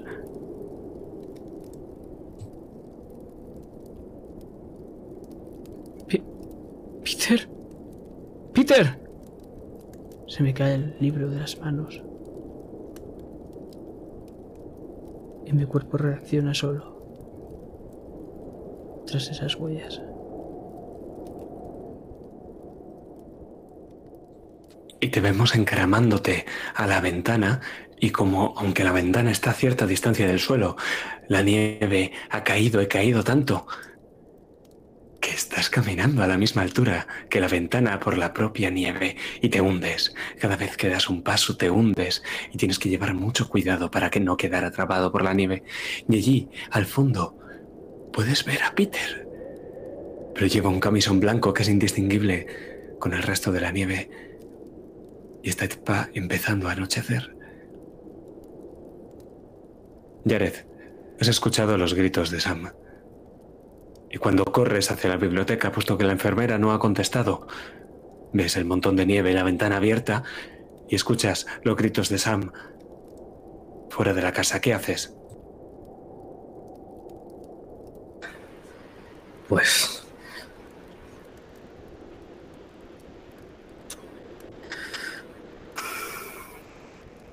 Corro rápidamente a,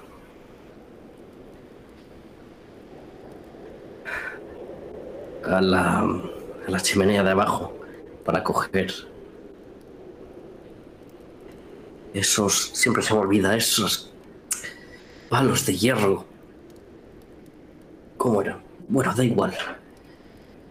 Para poder clavarlos en la nieve y que pueda sujetarme con algo.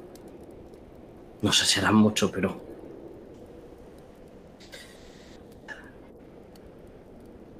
pero tendrá que ser suficiente. Y te vemos casi como si estuvieras clavando ese atizador para ir avanzando justo detrás de Sam. Y al final te pones a su altura. ¿Qué haces, Sam? Si ya su nombre. Con todas mis fuerzas pues entonces el viento te lo devuelve. Porque la brisa sopla en vuestra contra, como si estuvieras soplando contra la casa, y los copos de nieve caen entre tus ojos y, están afilados. Desde luego duele. La nieve se te mete también en la boca y quema, el frío quema.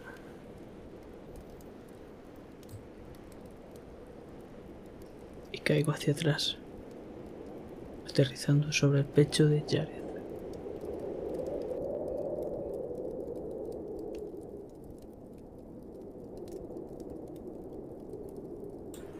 ¿Cómo, ¿Cómo lo has dejado irse?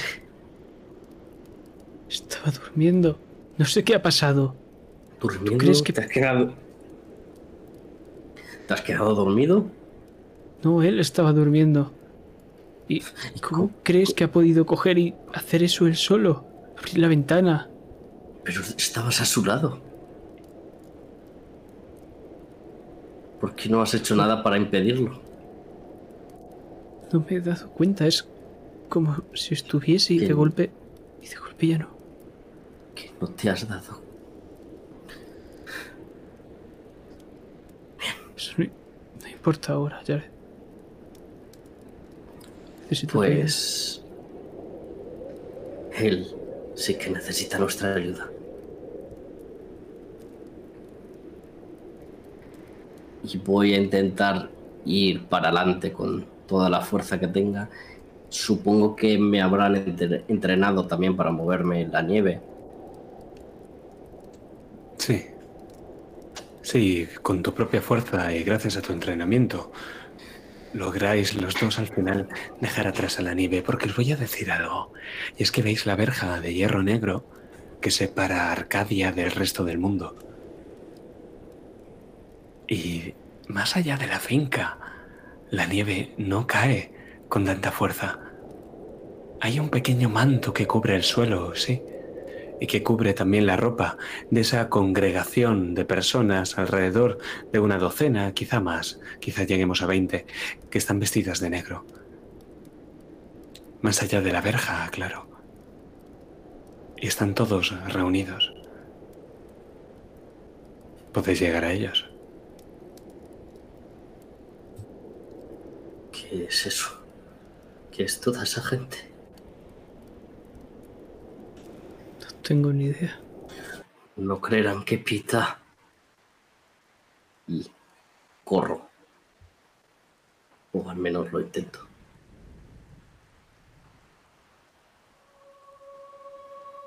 Estás en lo cierto. Son dolientes, vestidos de luto, aunque en sus expresiones hay más desprecio que pena.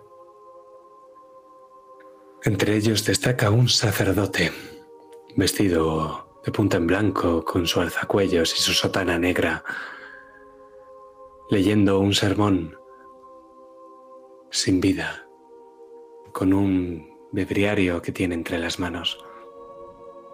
Y cuando miráis, os dais cuenta de que el cementerio está en el interior de la finca, cubierto por la nieve, y que ahora mismo estáis en la periferia, más allá de la verja de hierro. Es el funeral de un paria.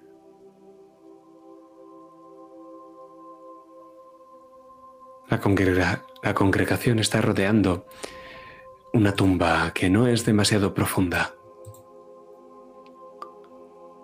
Así que podéis ver a Peter. No hay ningún ataúd. Está envuelto en una tela de saco y el cuerpo está sobre la tierra de color oscuro, como si la nieve no llegara a cubrirlo a él, como si estuviera nevando en todos los demás puntos, pero no dentro del agujero.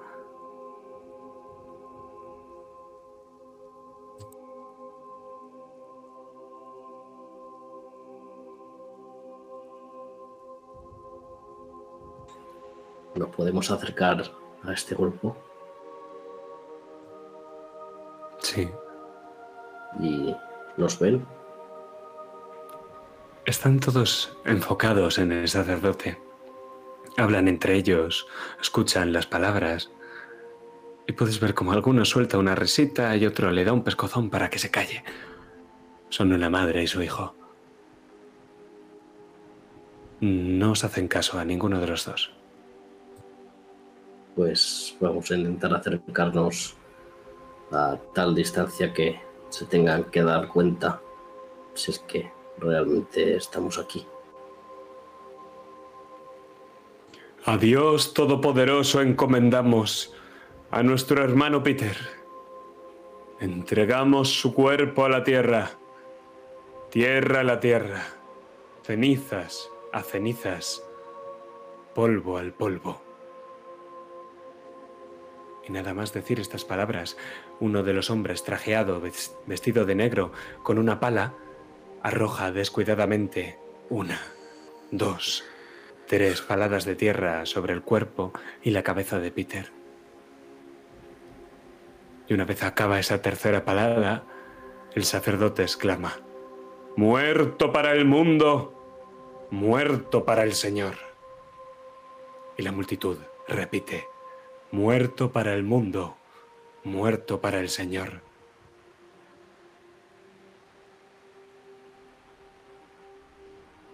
¿Qué hacéis?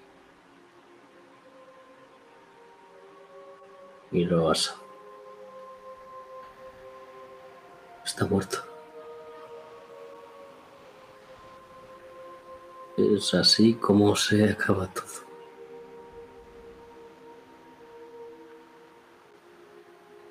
Sí. Nosotros éramos esa sombra que no lo dejábamos marchar.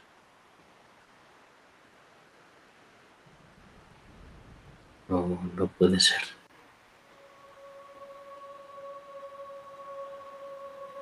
Esa sombra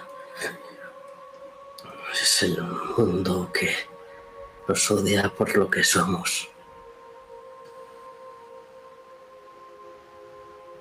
Culpa. Por la culpa de este pecador, oh Dios mío.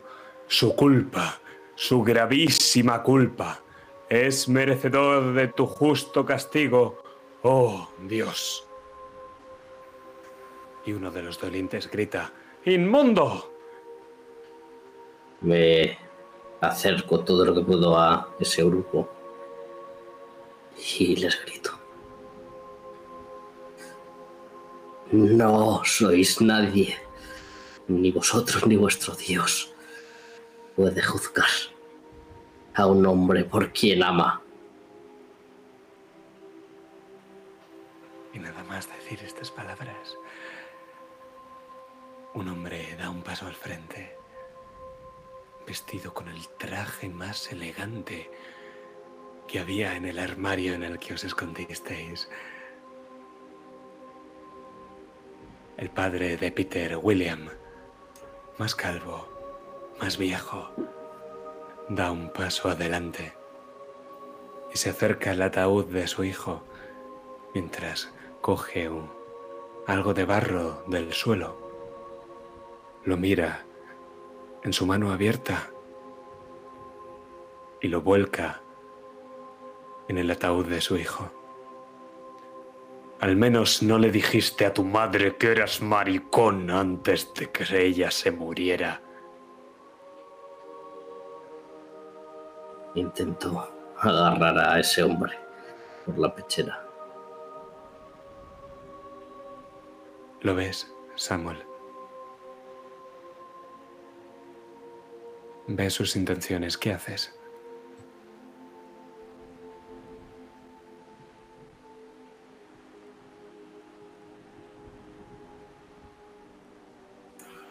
A ese ataúd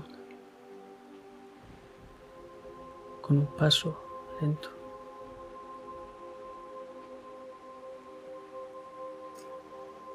Y oyes sus palabras mientras te acercas. ¡Qué desperdicio de vida! Ya sabes cómo enfermó. Algo habrá hecho. He oído que hacen una y una risita. Y un hombre mayor con voz grave que dice, "Hmm, alguna gente simplemente nace para ser enterrada. y entonces Jared te abalanza sobre William y lo atraviesas, como si no estuviera ahí, y caes con tus manos sobre el barro.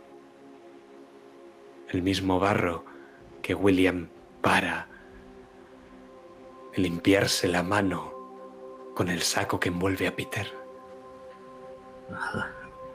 Aún así, me levanto y le grito. Tú, tú lo has matado. Lo has matado en vida. Eres el responsable de tanto, tanto dolor. Nadie va a por, venir a por ti porque eres un hijo de puta. Y entonces el sacerdote alza los brazos. Odia al pecado. Odia al pecador.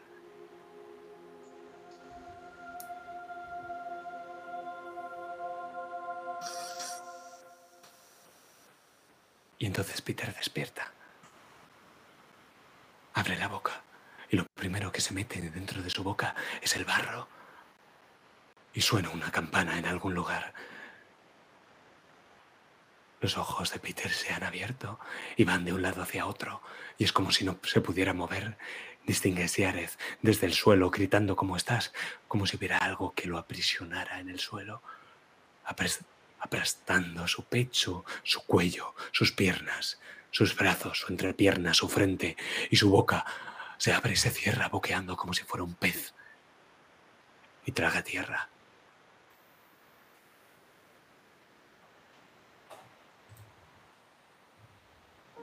Despertáis.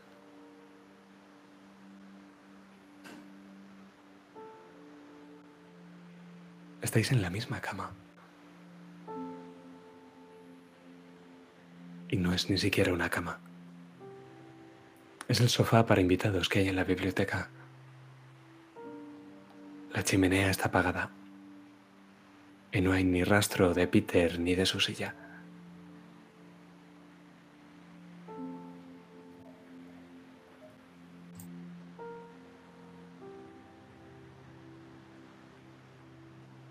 Me levantó entre lágrimas. No entiendo qué ha pasado. Pero tengo algo claro. Es que debo saber si ha sido un sueño, ha sido verdad. Y corro. Corro a la biblioteca de nuevo.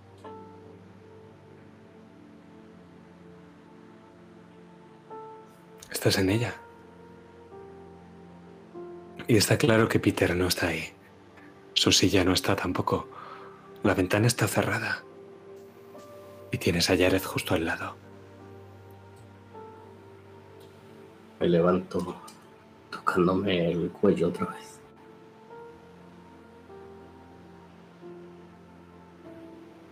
Ya se ha acabado, sabor. Puede ser. Y empiezo a tirar los libros. Pete ya no está.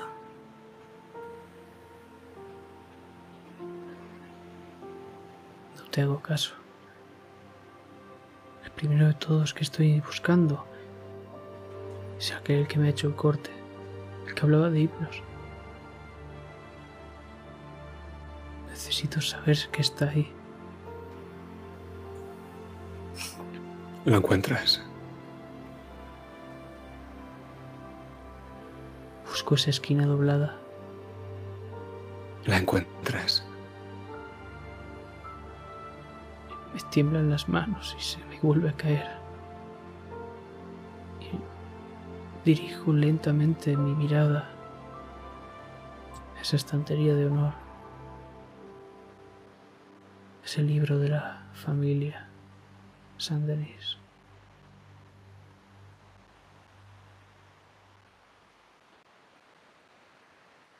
Lo encuentras. Lo cojo. Acaricio el lobo.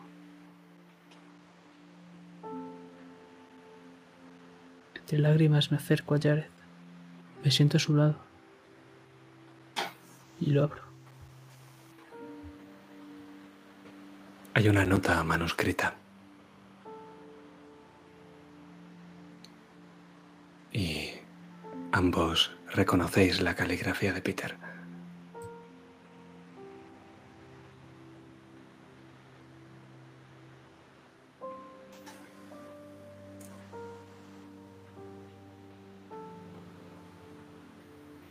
Os imagino acercándoos al libro para leerla. ¿Quién es quien sostiene la hoja de los dos? Jared. Porque Yo. con las manos de- temblorosas estoy acercando el libro para que la coja. Quiero leer la última carta de Pete. Pues cuando la lees en voz alta, casi son sus palabras lo que suena en vuestras cabezas y os podéis imaginar cómo las va diciendo mientras termina de escribirlas con su pluma estilográfica. Me llamo Peter Saint-Denis. Por favor, no intentéis pronunciar mi apellido a la francesa. Mis antepasados le dieron forma inglesa hace ya varias generaciones. Estoy muriendo de sida. Solía preocuparme. La perspectiva de morir de una enfermedad que te incapacita no es bocado de gusto para nadie. Y el SIDA es especialmente horrible. Pero ahora me gusta pensar que estoy preparado. Si las cosas... Reflexiono sobre el tema. Ahora lo hago a menudo. Diríase que he pasado toda la vida preparando mi muerte.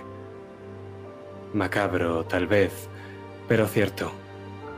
La inestimable fortuna de los Saint-Denis me asegura un lecho de muerte, que es un regazo de lujo, y me paga la mejor atención médica.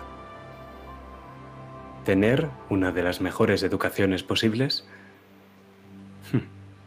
Mis conocimientos y mi formación en humanidades son impagables, ahora que paso el tiempo releyendo y explorando los clásicos de la civilización occidental. Nunca me impresionó esa crítica literaria contemporánea revisionista, feminista, marxista, que tacha despectivamente a los grandes de hombres blancos muertos. Pronto, yo también seré un hombre blanco muerto. Sí, moriré pronto, pero no me importa. He aprendido el secreto de la inmortalidad. Y lo gracioso es que no es ningún secreto. Lo hacemos todas las noches. Soñamos.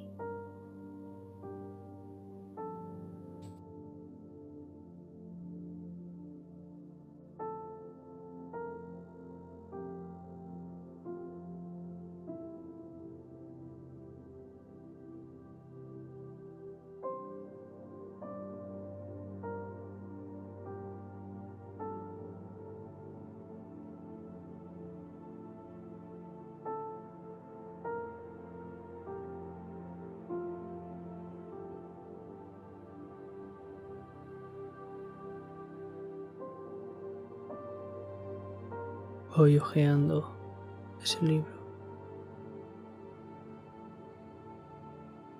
Pasando las hojas.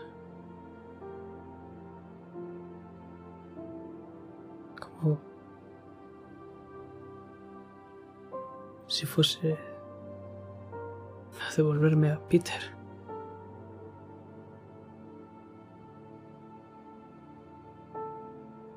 Al final Lo dijo, ¿no? Teníamos que dejarle marchar. Teníamos que avanzar.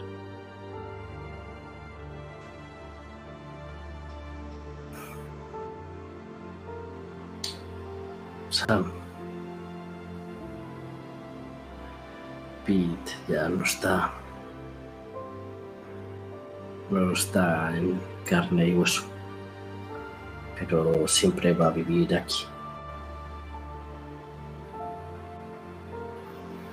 Si le recordamos, siempre va a vivir.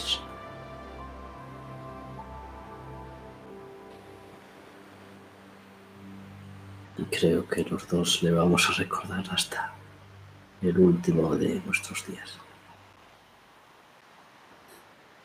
Hasta que venga a buscarnos él, ¿no? Así es.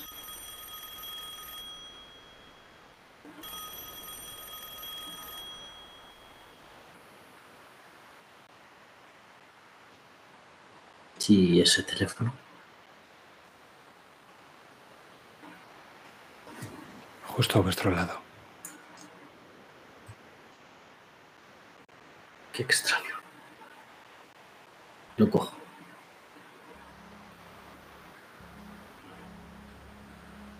Escuchas unos sollozos al otro lado.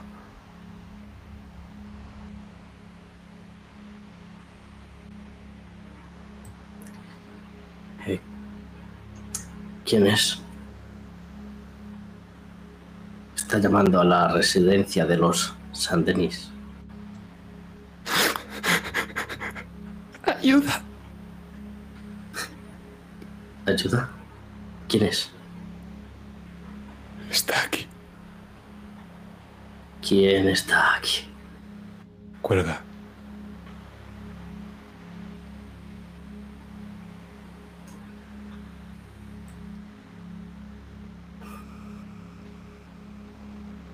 Nos tenemos que ir de aquí, Samuel.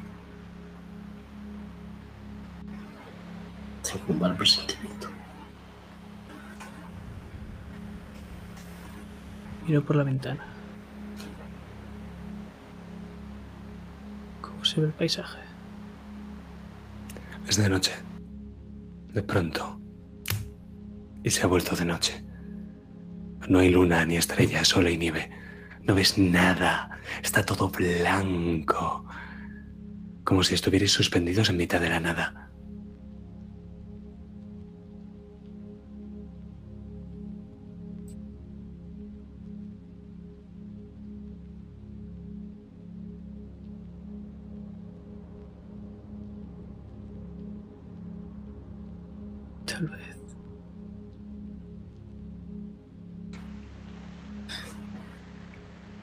Mis ojos.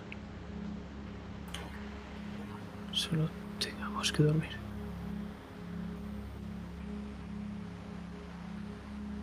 La última vez que dormí, esa cosa casi me mata.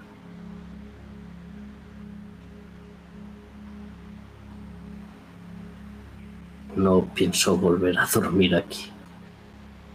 Samuel.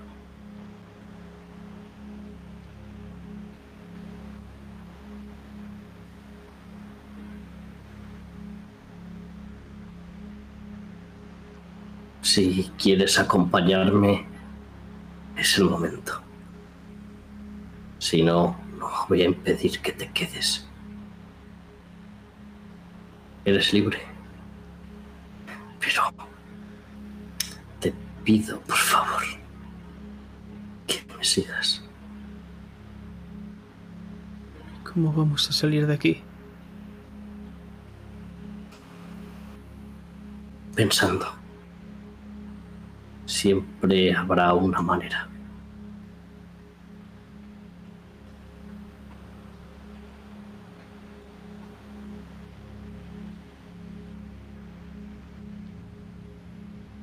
y salimos de la biblioteca y nos dirigimos al salón.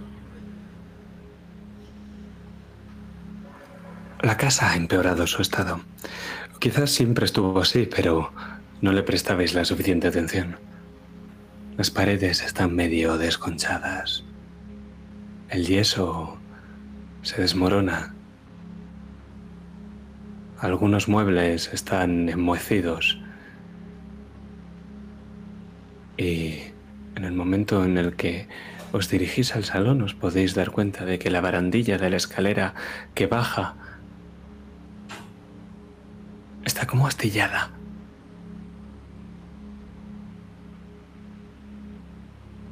Hace frío, mucho frío.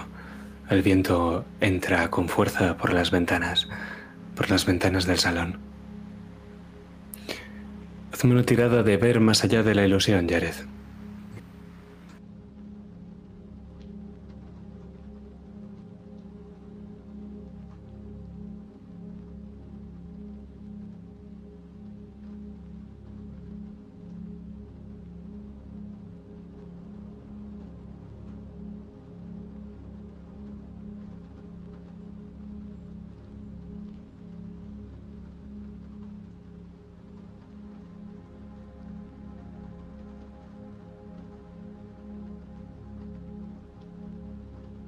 Alma es la debajo de todo. Onda. Inesperado. Hmm.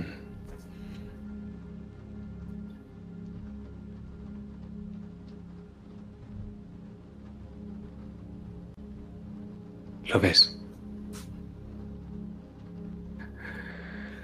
Ves que la mesa y las sillas tienen una especie de mantos blancos justo encima, como los que pones en una casa para que no se ensucie y no llegue el polvo a los muebles. Ya no hay alfombra. La mesa está apartada en un rincón. El salón parece deshabitado y es como si estuviera deshabitado. Y no solo el salón, toda la casa lo está. Como si acabaran de pasar 30 años o como si acabáramos de retroceder 50.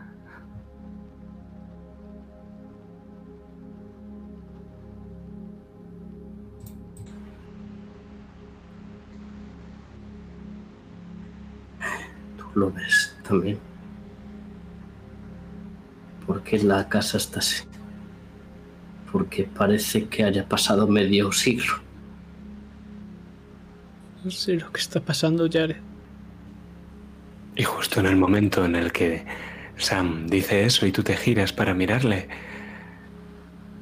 Sam ya no está ahí. Hazme una tirada de caer más allá de la ilusión, Samuel.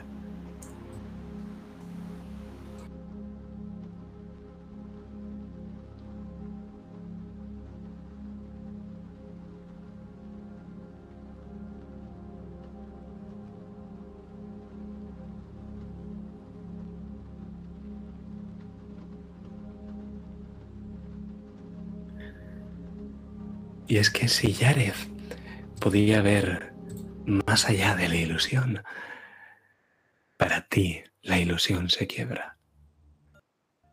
Una lástima que tenga tan distinto resultado, ¿verdad?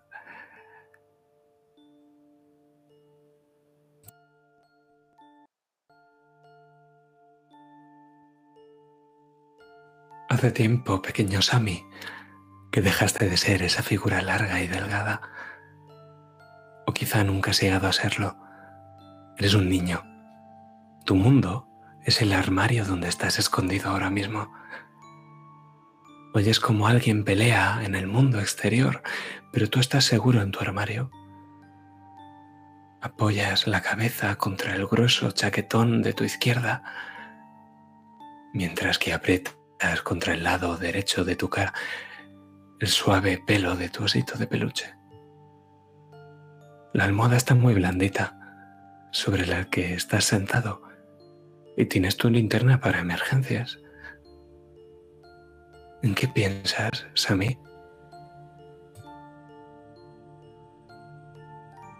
En papá. ¿Dónde está? ¿Quién va a proteger de lo que hay fuera?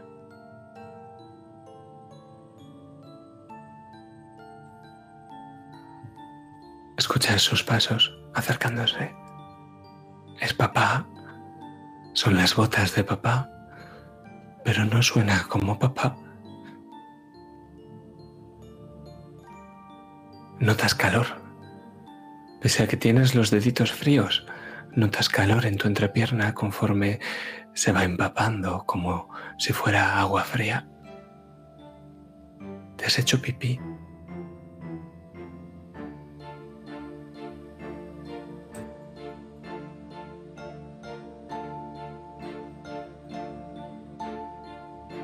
Gritar, pero no puedo.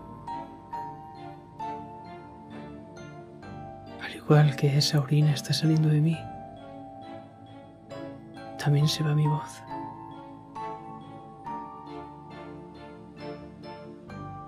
Y empiezo a apretar ese pequeño osito contra mi pecho. Tengo miedo. La puerta del armario empieza a temblar y sabes que aquí, en Arcadia, todas las puertas se abren.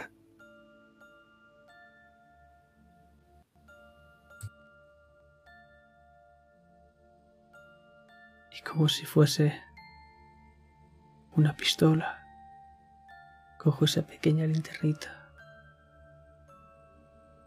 y desde los brazos del oso naciendo.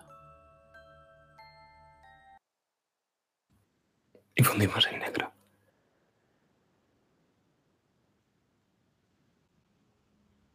Samuel no está ahí, Jared.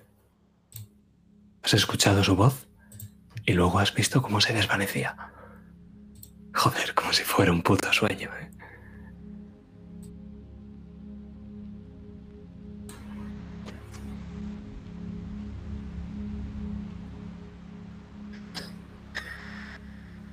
Grito, grito su nombre. Como intentando que. que simplemente se haya perdido y aparezca por alguno de los pasillos. O eso es lo que quiero creer. Escuchas una voz en el pasillo, entre los dos pinos que lo flanquean y más allá del follaje.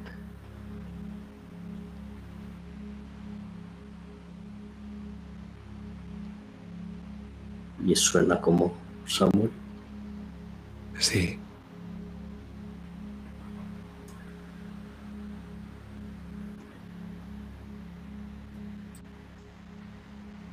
Me intentó acercar poco a poco, con cautela.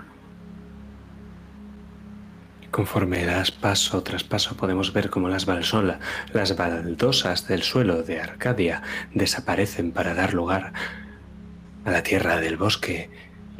Y una vez franqueas los pinos puedes ver el follaje de unos pinos nevados, pero no hay nieve en el suelo. Lo que sí que ves al fondo es Arcadia, tapada por el follaje de los árboles del bosque. Y tus piernas empiezan a pesar.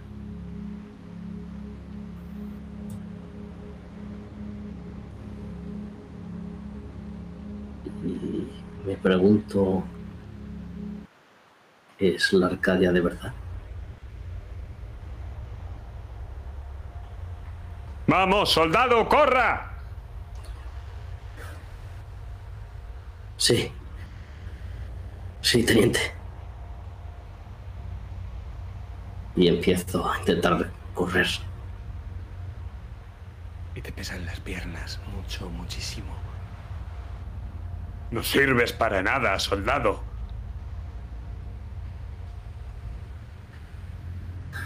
Sigo intentando arrastrarme. Y cada vez es como si Arcadia estuviese más y más lejos. No te das cuenta de que tienes la culpa.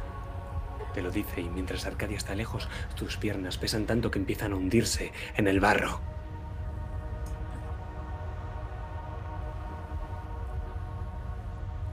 Intento agarrarme a algo o buscar a alguien que me vaya a ayudar. Te giras buscando a alguien y puedes ver cómo tienes en la espalda una capa. Una capa que es la bandera de los Estados Unidos y te está pesando como una losa y te está hundiendo. Te está hundiendo en la tierra.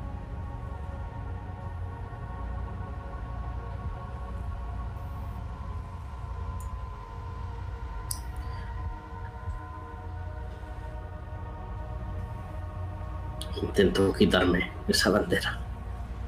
Rajarla.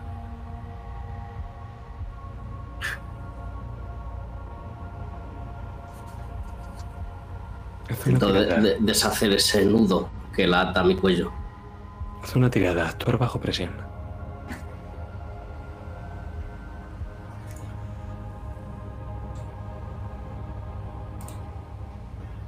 Y tengo un 3.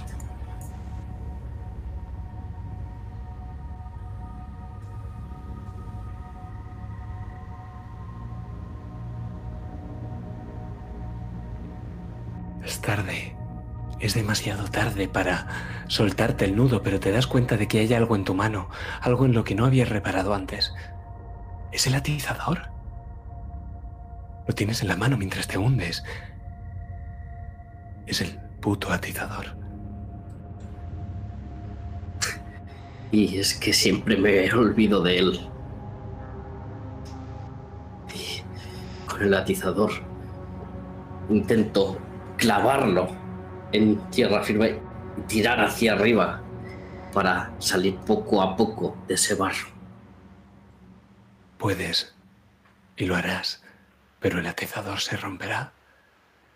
¿Estás dispuesto a pagar el precio? Es eso. Dios sabe qué. Porque hay cosas peores que la muerte, ¿verdad? Cuando logras ponerte en pie, estás delante de una puerta. Pero antes de eso, Quiero que volvamos con el pequeño Sammy.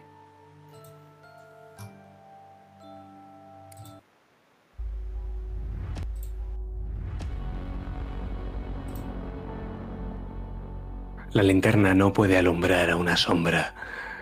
Samuel. Es un hombre, pero es una sombra. Lo que abre la puerta del armario mientras tú estás en el interior. ¿Qué haces? ¿No tienes mucho tiempo? Le celoso. Estoy cerrando los ojos. Tengo mucho miedo.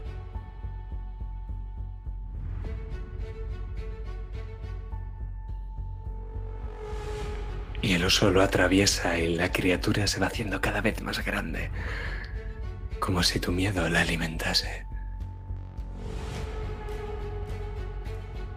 Entonces se quedan grabadas cuatro letras en tu cabeza.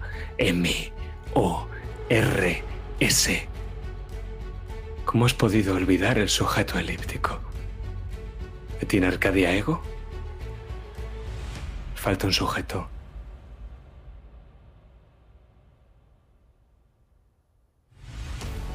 ¿Qué haces, Samuel?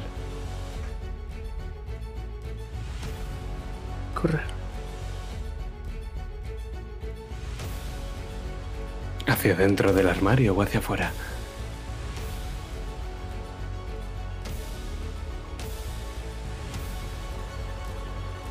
Hacia adentro.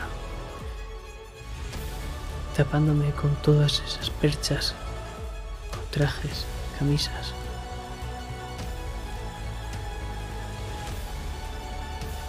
Llegas entonces a una habitación cubierta por papel verde. Estás en la casa donde vivías de niño y solo hay papel alrededor, papel y papel y una puerta. Los pasos, los escuchas y como la puerta empieza a retumbar, estás solo en la habitación tú con el papel verde estampados. ¿Qué haces? Miro el papel. Son pequeñas florecitas verdes, margaritas aunque el papel está un poco desconchado por una parte. Tendrías que usar las uñas.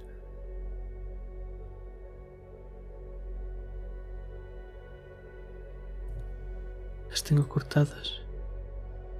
Para hacer daño. Pero estoy sufriendo ya bastante. Y empiezo a rascar. Y te haces daño con la pared rugosa en las yemas de los dedos empiezas a sangrar y entonces coges una tira de papel y tiras de ella. Y entonces hay un mar, un mar negro primordial al otro lado. Y puedes sumergirte o sucumbir, Samuel. Y me lanzo de cabeza, con los ojos bien abiertos. Y entonces encuentras el telón de esa obra de teatro y tú estás al otro lado Puedes atravesar las cortinas rojas o puedes mirar atrás. Y la sombra allá en el backstage está empezando a formarse. ¿Qué haces? Cojo esas cortinas y las rompo. Las atraviesas y tiras ese color rojo hacia atrás y la sombra casi parece estar deslumbrada por el carmesí y se echa hacia atrás. Y ahora ves una pared de ladrillo tiznada de hollín y tienes que trepar hacia abajo, hacia ese oscuro callejón. ¿Estás dispuesto a hacerlo? Ahora nunca. Pues entonces ves cómo ese hollín poco a poco se va deshaciendo, convirtiéndose en petróleo, mientras tú sigues bajando. Bajas y bajas y bajas hasta que llega un momento que das un traspiés y caes sobre tus cuatro patas, te haces daño en las rodillas. Ya no eres un niño, Samuel. Y ahora está todo oscuro, está caliente. Y ves la mano enguantada del médico, cómo se acerca para cogerte la cabeza. Estás en el interior de tu madre. Pero la mano del negro... La mano del médico es negra. Puedes salir a la luz, solo que no hay luz. O puedes volver al interior.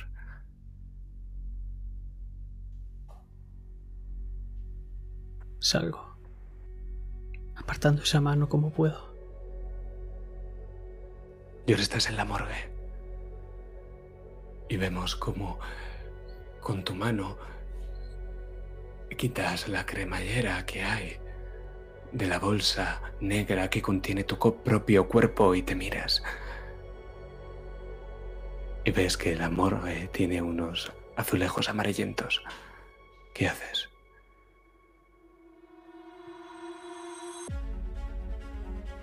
Abro del todo ese saco y saco el cuerpo, lo tiro.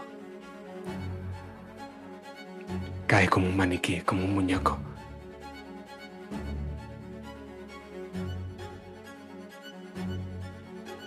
La mano dentro. Y entonces te vemos justo tu mano como sale de la oscuridad y le da a un botón, a la planta más baja del ascensor, donde se cometieron las más terribles atrocidades. Y cuando el, el ascensor se abre en la planta de abajo, te ves en un tejado. Te ves en el tejado de Arcadia y ves un cielo anaranjado y tienes a Peter de la mano. Y miras el vacío. Y Peter te mira horrorizado, no está seguro de lo que estáis haciendo. ¿Qué haces?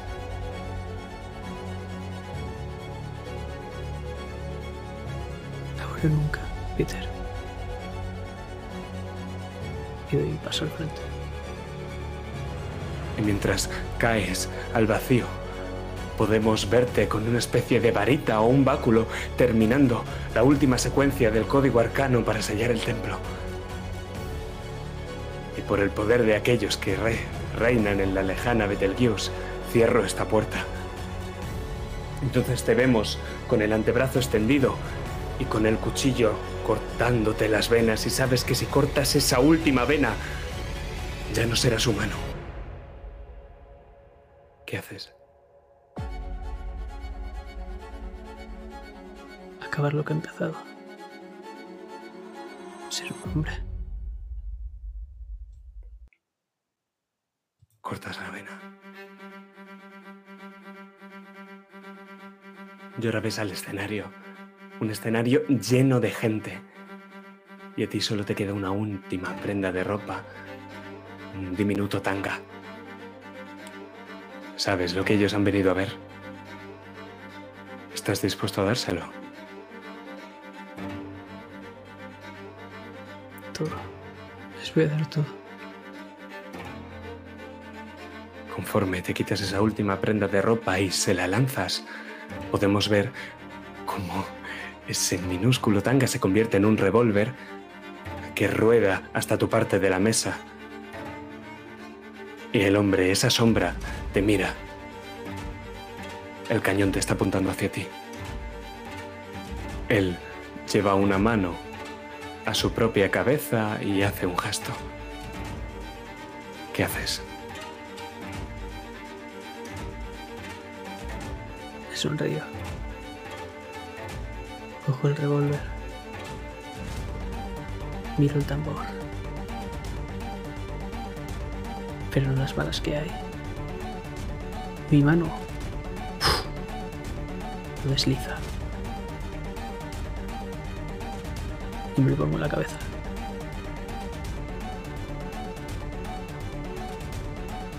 Disparas. Y por último, los tienes a ellos, los que tanto daño te hicieron, golpeándote, dándote patadas, puñetazos y tú estás en el suelo, tus libros y tus apuntes desperdigados. Y sabes que solo hay una forma de escapar de ellos. Dos palabras. ¿Qué dices, Samuel?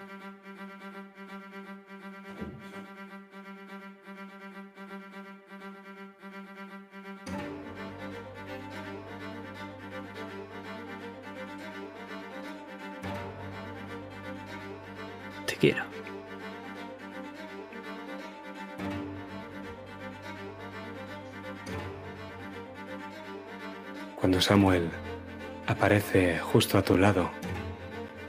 Yareth, justo enfrente de la puerta, tiene en la mano en la que estaba sujetando el revólver una llave de color azul, del mismo color que la puerta que tenéis justo delante de vosotros.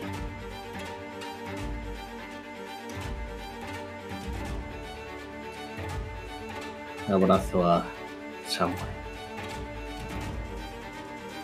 Ya se acabó. Se acaba, por fin. Y mientras lo hago, cojo esa llave. Y abro la puerta.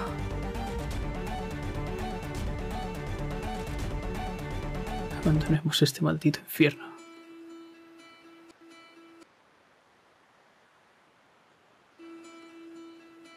Pero la habitación de Peter ya no es como antes. Ahora es una habitación grande y esterilizada con una gran variedad de máquinas y una fila tras otra de camillas para enfermos que están vacías. Que se parece más un almacén que una habitación que esté destinada a curar a la gente. Y Peter está en la última de las camillas. Las luces fluorescentes de hospital lo recubren todo con un brillo azul bastante lúgubre. Y alrededor de Peter hay agujas hipodérmicas, gasas ensangrentadas, orinales vacíos y literalmente docenas de tubos intravenosos que se meten dentro de su cuerpo, en su cuello, en sus brazos, en sus piernas, en su entrepierna. En los tubos no sabéis si sacan o introducen una sustancia negra y viscosa. Peter está atado a la camilla, de brazos, de piernas y de cuello. Y los tubos palpitan como si fueran gigantescas venas.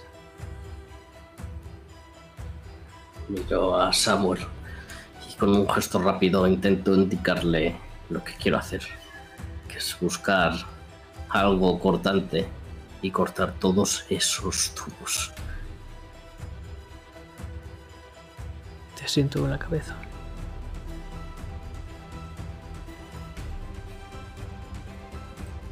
Ves que los ojos de Peter están abiertos y suplican ayuda, pero musita algo, no puede hablar, boquea como un pez, como cuando estaba en ese agujero.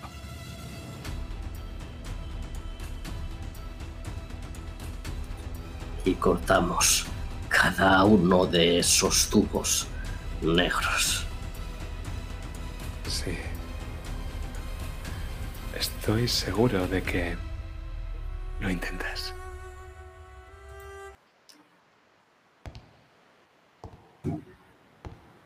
Pero incluso en Arcadia, los pasos solo significan una cosa. Y los pasillos acaban en puertas. Y las puertas siempre tienen la mala costumbre de abrirse.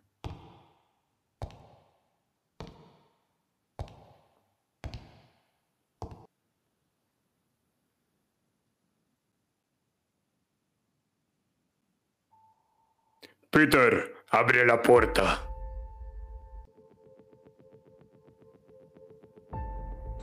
Esta vez no me escondo.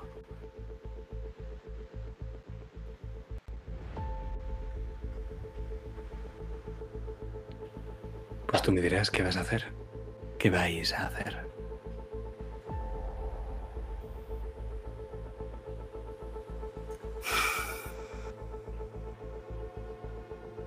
Cerrar esa puta puerta. Esta vez para siempre. Bueno, tenemos la llave aún. La habitación se ha oscurecido y la temperatura desciende todavía más. La sombra está cubriendo toda la puerta, que ya no es azul, que es negra, y está empezando a retumbar. Hacia adentro, como si solo le hicieran falta unos golpes para que se rompiera. Peter gime. Con cada golpe él suelta un gemido de dolor. Está muriendo.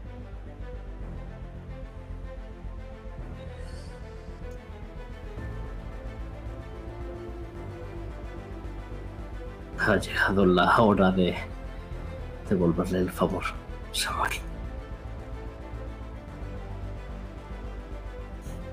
Ahora nunca. Tú encárgate de la llave. Yo sujeto la puerta. Y creo que el plan es yo me abalanzo sobre la puerta para sujetarla con las fuerzas que me queden y Samuel cierra la puerta con la llave. Hacedme ambos una tirada de actuar bajo presión.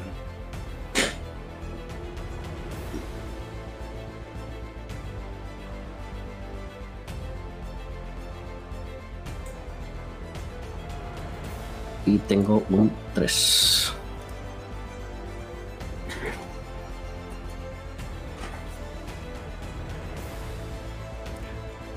Lo vas a hacer, Yareth, pero no con toda la eficacia que tú querrías. La criatura va a acabar entrando, pero tenéis algo de tiempo, que es justo lo que buscas. Y te vemos a ti, Samuel, como te mueves con la llave tambaleante en la mano, con esa llave que sigue de color azul. Y justo cuando la vas a introducir en la cerradura, se convierte en una pluma. En la pluma. No es una llave.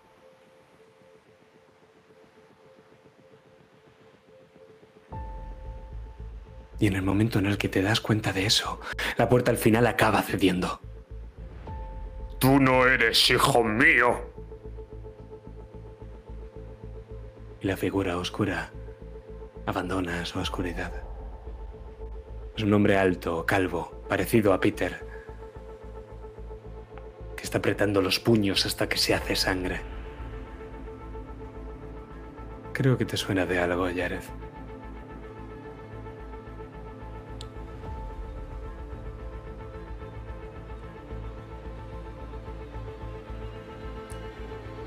Voy a intentar hacer una tirada de violencia contra él. De acuerdo. ¿Tú qué haces, Samuel?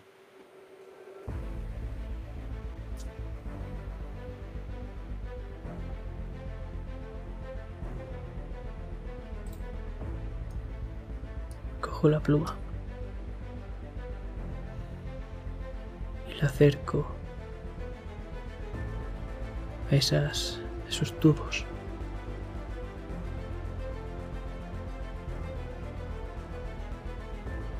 Empiezo a escribir. Y conforme lo haces, los tubos comienzan a perder esa negrura y a quebrarse. Hazme una tirada tú también, actuar bajo presión.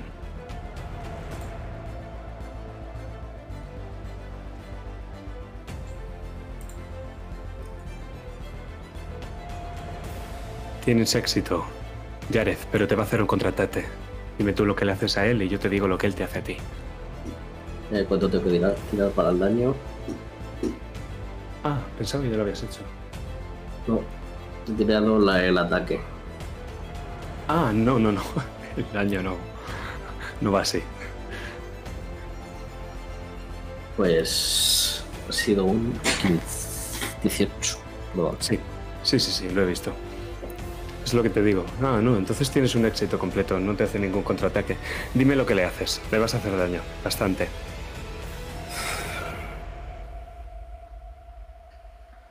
pues lo voy a agarrar por el cuello. Y voy a tumbarlo. Y voy a apretar y apretar y apretar hasta que me hago sangre en mis propias manos. Empieza Intentando que cierre la boca para siempre. Es tan agudo que unos pocos hercios más y no lo escuchan ni los perros, pero empieza a chillar agudísimo y te hace daño en los oídos. Y justo mientras aprietas y aprietas y aprietas, empiezas a notar que su cuello pierde consistencia. Y al final se acaba desvaneciendo de tu propio cuello en parte, y cuando te quieres dar cuenta, estás apretando un cuello mucho más frágil y más débil.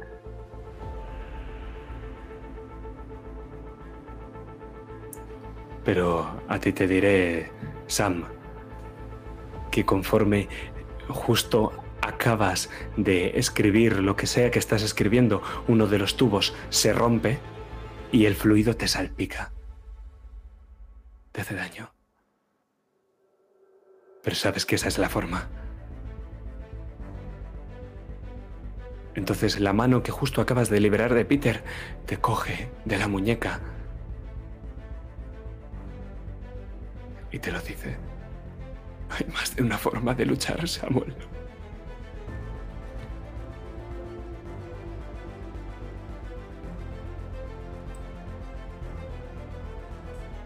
Y a medida que escribo, digo lo que estoy escribiendo.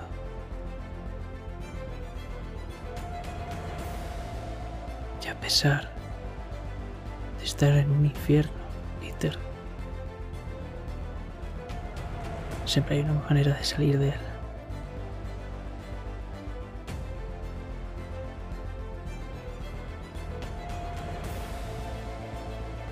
Y continúo. La adrenalina me lleva, me controla y ya no puedo parar.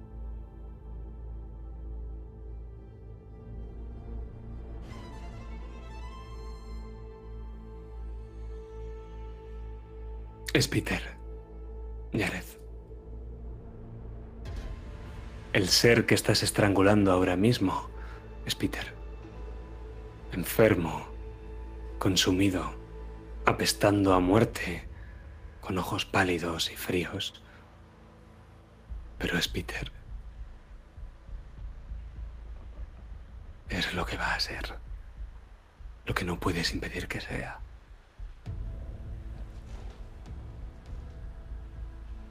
Haces? Intento calmarme y despejar la mente. Estoy convencido totalmente de que Peter no es ese ser que estoy estrangulando y que me quiere engañar. Haz una tirada de mantener la calma. Tienes un menos uno.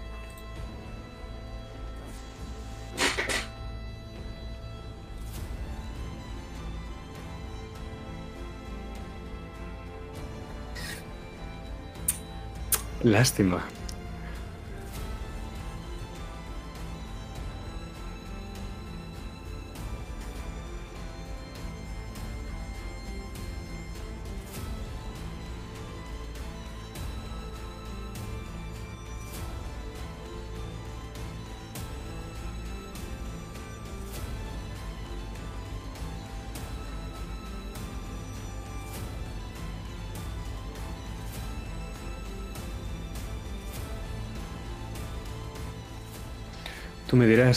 Si te enfadas, te pones triste, te asustas, te sientes culpable, te distraes o te obsesionas.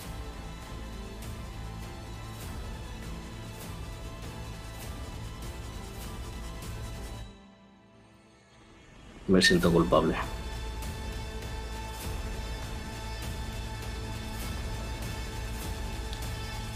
Pues tú me dirás qué es lo que haces. Si quieres seguir apretando hasta que su cuello se parta, sabiendo que es quién es a quien estás matando, o si haces alguna otra cosa.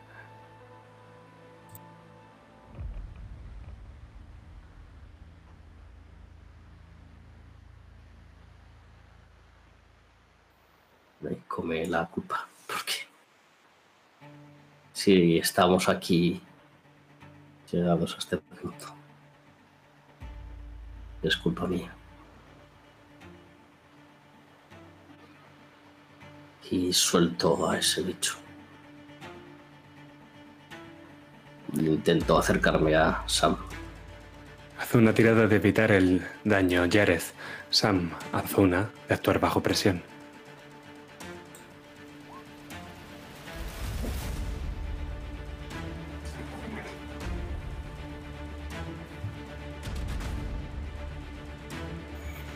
Justo en el momento, Jared, en el que te has dado la vuelta, el ser te ha atacado. Ha lanzado su mano extremadamente rápido contra tu abdomen, pretendiendo clavar sus uñas en tu carne. Pero has sido lo suficientemente rápido, te has girado, estás un paso por detrás, sabes que no puedes darle la espalda. Y mientras escuchas, mientras te enfrentas a este ser cara a cara, escuchas como por detrás otro de los tubos salta por los aires, mientras Sam escribe esas palabras en los tubos y en el aire. Y Pete, el pelo de Pete se va volviendo negro y sus extremidades más fuertes. Solo queda un tubo. ¿Qué haces, Jared?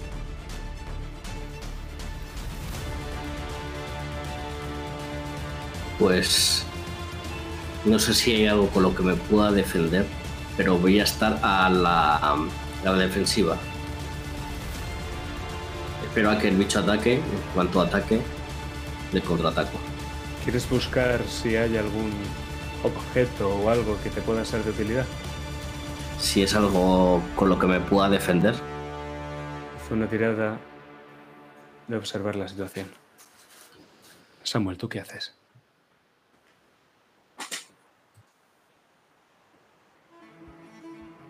Continúo.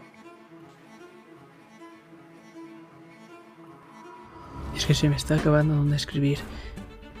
Y ahora empiezo a hacerlo en mi brazo. Que el que he cortado antes. Que me he rajado.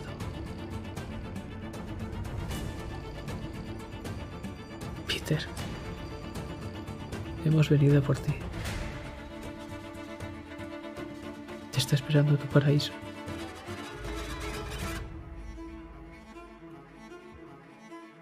Tira.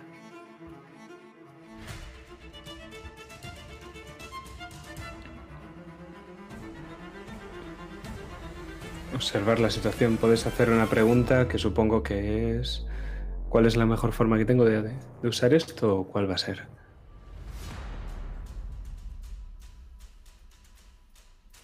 ¿de usar qué? De atravesar esto, perdón.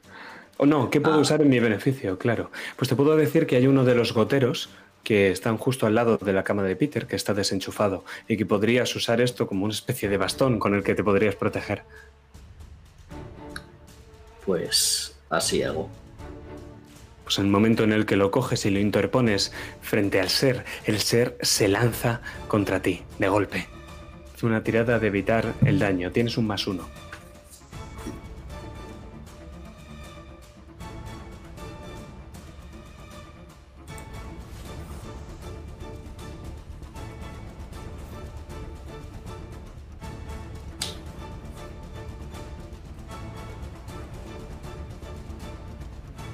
Una tirada de soportar heridas. Porque esta vez he impactado.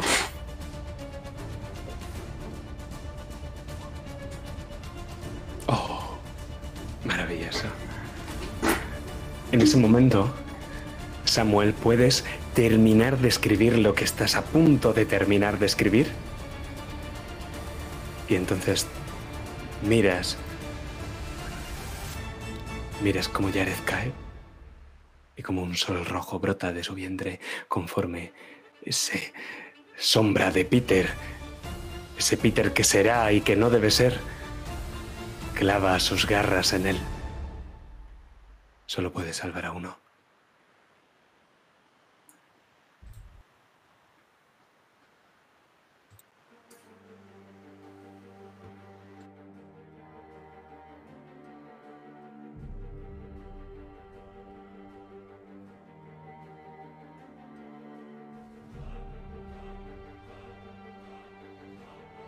Estamos aquí para salvar a Peter. Pero él ya está muerto.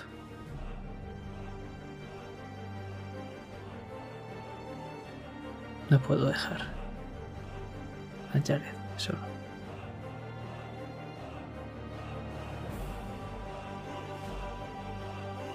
No lo voy a hacer.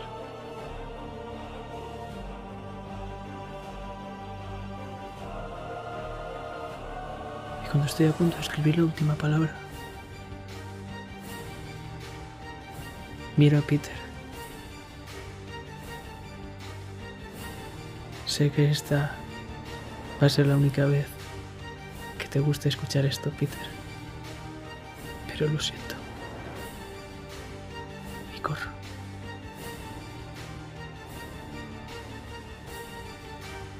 Y conforme avanzas hacia la sombra, la pluma en tu mano se va transformando en un garrote. Y sobre tus hombros aparece la capa de un león. Y la bestia que tiene sus dientes hundidos en el abdomen de un Jared que casi ha entrado en estado de shock, levanta su cabeza y su barbilla manchada de sangre hacia ti y te mira. Y ves muerte. Et in Arcadia, ego, mors, sum. Incluso en Arcadia, yo, la muerte, existo.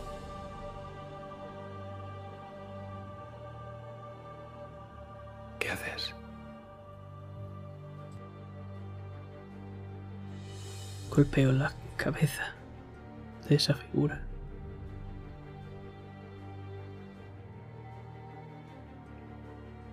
Con todas mis fuerzas. Casi sientes como le hundes el cráneo. Y la criatura cae desparramada contra el suelo. Jared te hecho una herida crítica. Tienes unos segundos. Necesitas recibir asistencia médica y puedes ver cómo Sam se pone delante de la criatura manteniendo la raya. ¿Qué haces? Y es más, lo que puedes ver es como con ese garrote he rodeado el pecho y ahora mismo la estoy levantando y estoy empezando a apretar contra mí a la criatura.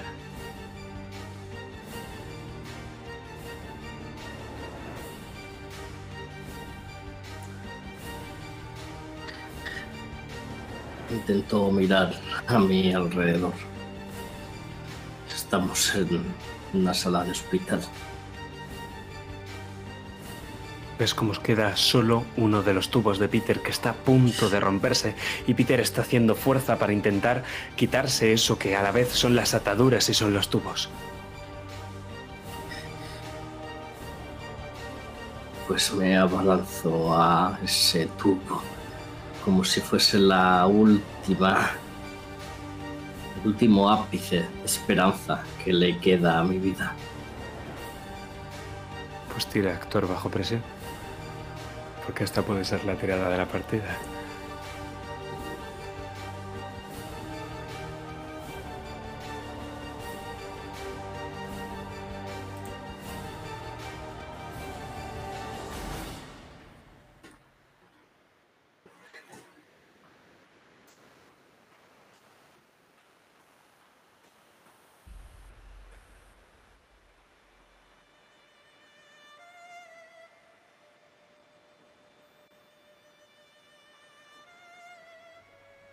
Justo cuando el tubo está a punto de romperse, ves como otra mano, la de Peter, se pone junto a la tuya y te sonríe con unos dientes blancos y perfectos, acompañándote cuando dais el último tirón.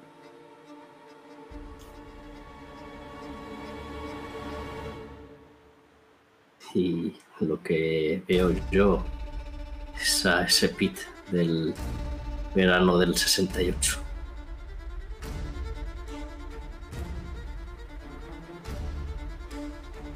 Y Peter se pone de pie, joven, guapo, y camina con los pies descalzos y conforme va dando paso y paso, primero unas sandalias, luego una larga toga blanca romana en lugar del camisón, su pelo negro rizado, y se va acercando a ti, Samuel, y extiende la mano.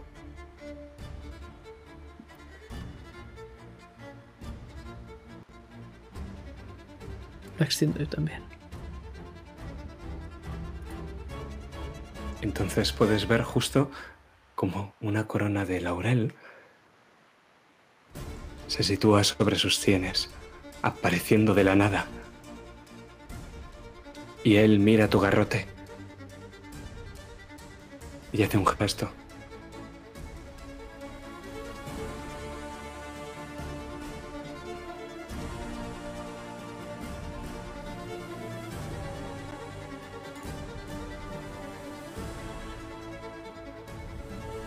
Y se lo ofrezco. Y en el momento en el que deja tu mano y está un segundo suspendida en el aire, se convierte en una pluma.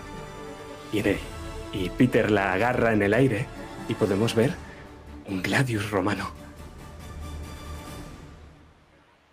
Y Peter lo coge y yende el aire. Y al hacerlo es como si la ilusión se quebrara y la bestia desaparece. Esto sencillamente no iba a ocurrir.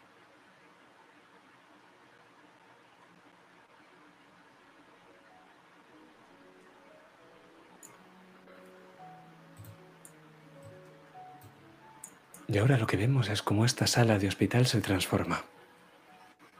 Y los frescos de las paredes representan escenas de la mitología clásica. Los doce trabajos de Hércules, el cuadro de los pastores en Arcadia.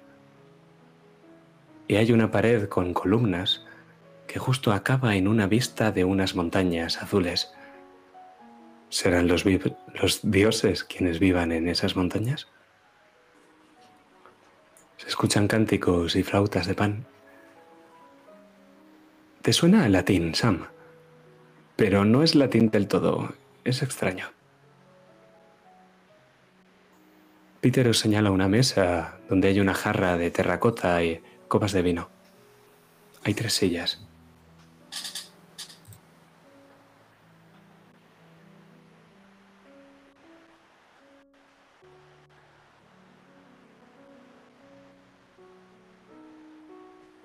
Exhausta. Me dejo caer sobre una de ellas.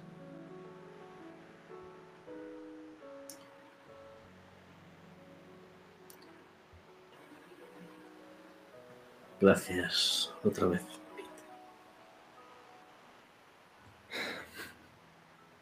Lo siento. Eso no tendría que haber ocurrido. ¿Acaso vas a estar siempre lamentándote? Esto último ha sido culpa mía. Pensaba que... Pensaba que podía, si os tenía cerca, bueno, revivir los buenos momentos con vosotros y congelar el tiempo.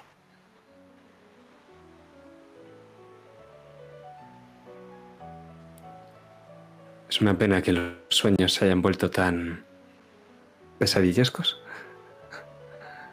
Supongo que ya no tenemos 18 años, Jared.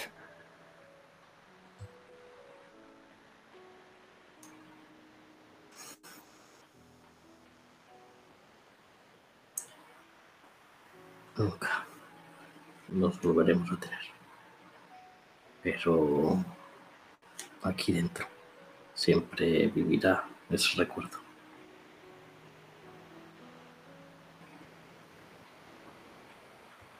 ¿Estás bien, Sam?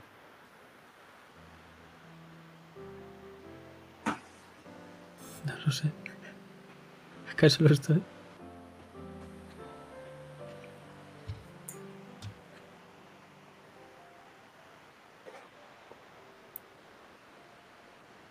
Sabéis, podemos alargar este tiempo tanto como tanto como queráis.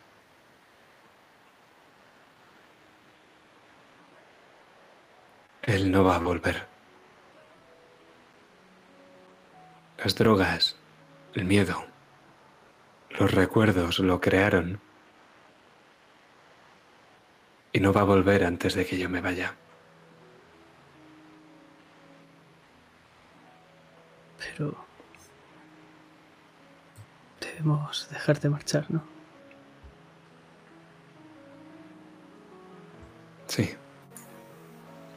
Devuelve la pluma.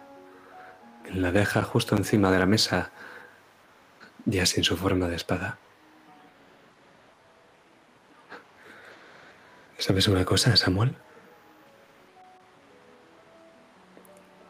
Esa pluma no es más que una montáfora. Tú sí que eres un pequeño tesoro de dimensiones infinitas.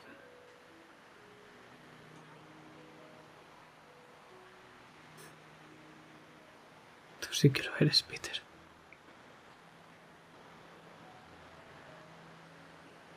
Gracias por todo. Y ya sabes que puedes seguir viniendo a verme. Es como que no me voy a ir del todo.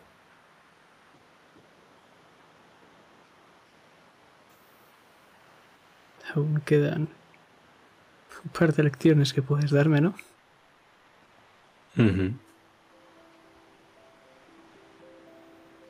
Y luego se gira hacia ti, Jared.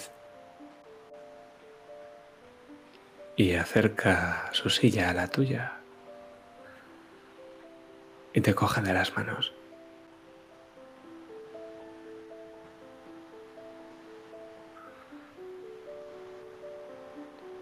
Tú también tienes que dejar que me vaya.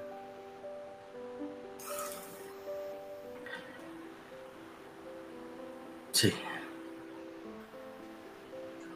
Lo siento. No, no lo sientas. Ya está bien. Pero cumple con nuestra promesa. Yo seré el que lo haga. Mi hora está cerca. Y cuando llegue la tuya, estaré ahí cuando toque. Y te recogeré. Y te acompañaré. Y te llevaré en el cielo volando hasta más allá de las estrellas. Yo cumplo mis promesas, Yar.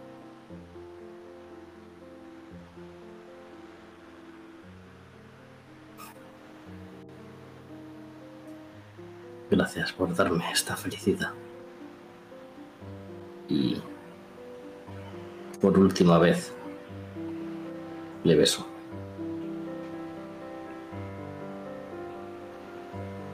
Y él une sus labios a los tuyos con amor. Y es casi como si ese momento pudiera congelarse por siempre.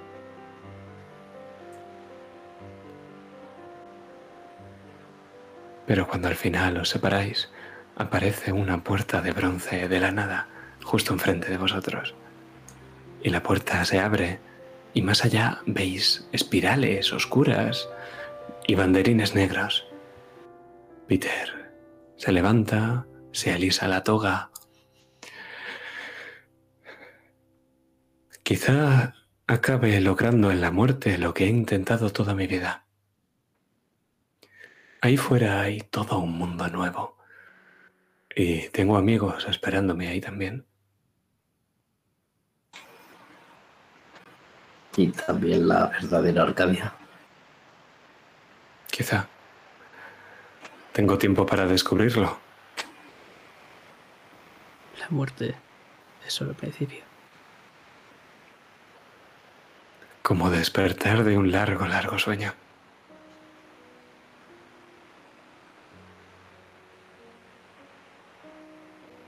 Quiero.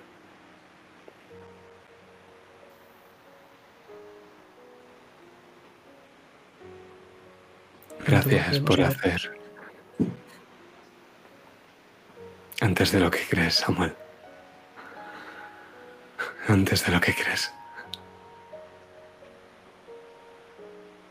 Y con esas palabras, primero el pie en la sandalia y luego la pierna, desaparece por la puerta de bronce. Y cuando ésta se cierra, vosotros despertáis.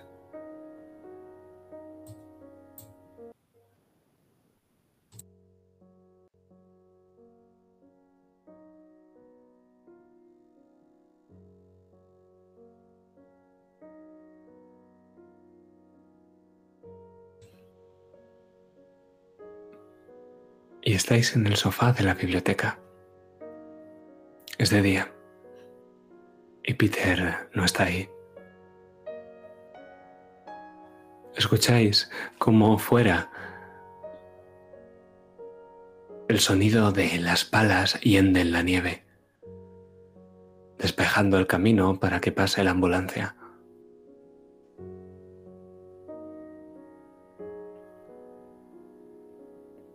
Finalmente, cargan su cuerpo la parte de atrás, mientras Jennifer llora.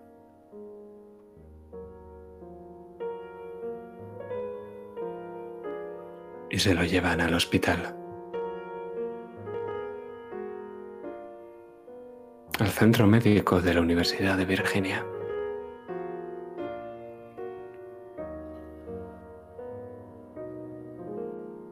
Pero justo antes de que se lo lleven, veis un coche, un Lincoln, de color azul oscuro, que se aproxima a la finca.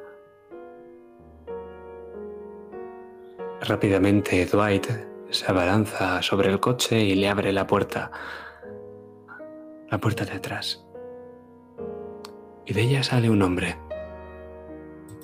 un hombre vestido de punta en blanco, con un traje de color negro. Calvo, algo rechoncho y mayor. Creo que os imagináis quién es.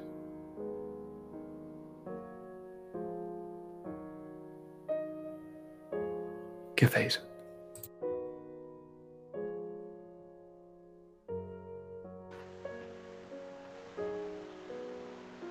Yo simplemente aprieto la mano de Jared. Y por una vez no quema, pero da calor.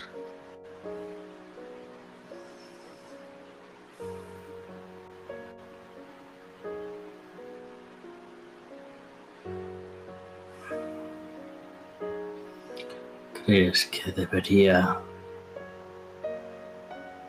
decirle todo lo que pienso para que le coma vivo la culpa todos los días que le queden de su miserable vida.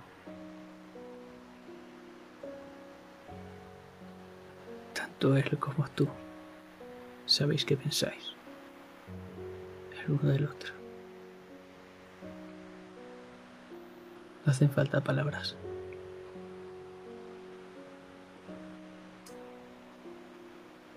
Gente como él nunca va a cambiar. Ni él, ni el daño que ha hecho. Y miró al cielo. Pero gente como tú y como yo, quizás podemos, podamos empezar a cambiar este mundo imbécil.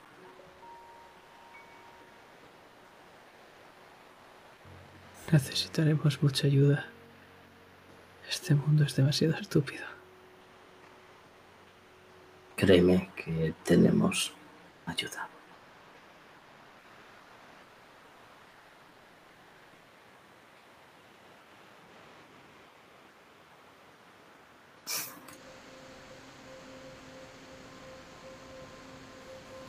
Y lo que podemos ver es un cielo naranja, ya sin nubes y con un sol de invierno que esta vez sí está empezando a derretir la nieve.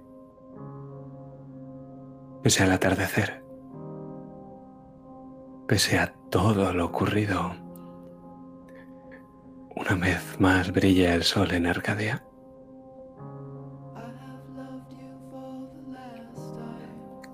Y quiero que nos quedemos con esa imagen de la cabeza.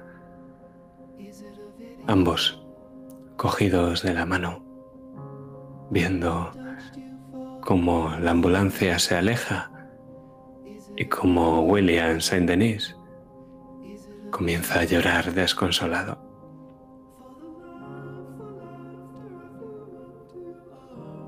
Porque puede que haya algo que muera hoy, pero también hay algo que nace.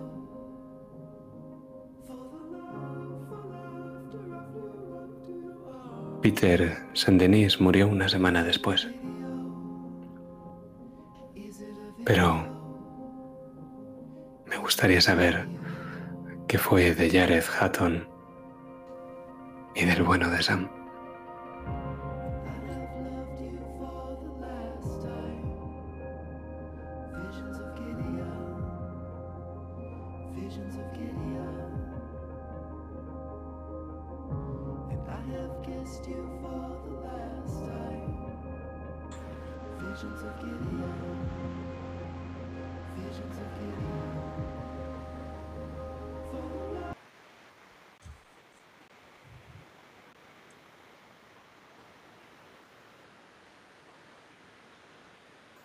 Voy yo.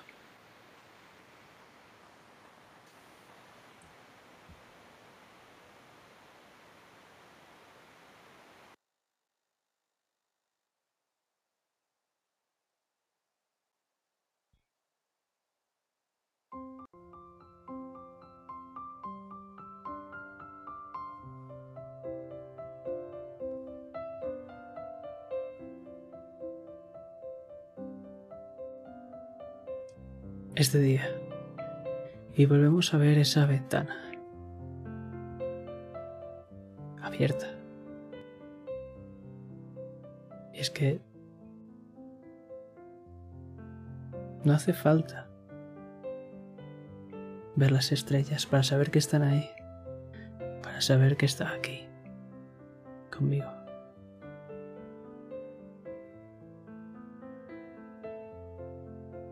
Me giro cojo una bolsa.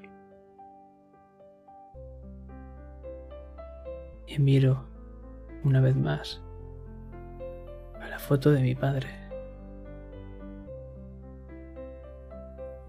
Y a la derecha.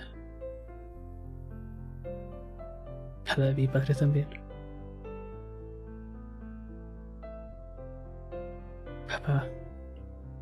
Peter.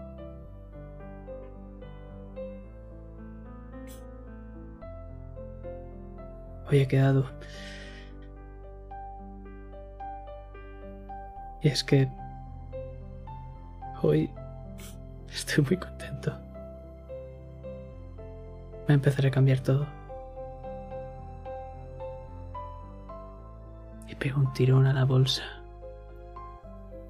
Y empiezo a recorrer las calles. No sabemos cuánto tiempo pasa. Pero me paro delante de una puerta. Y es que al otro lado, Jared, escuchas cómo te llaman a la puerta.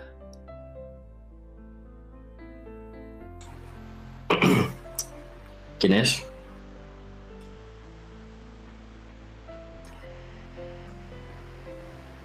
¿Alguien a quien conoces? Vamos, no quiero propaganda. Te la puerta.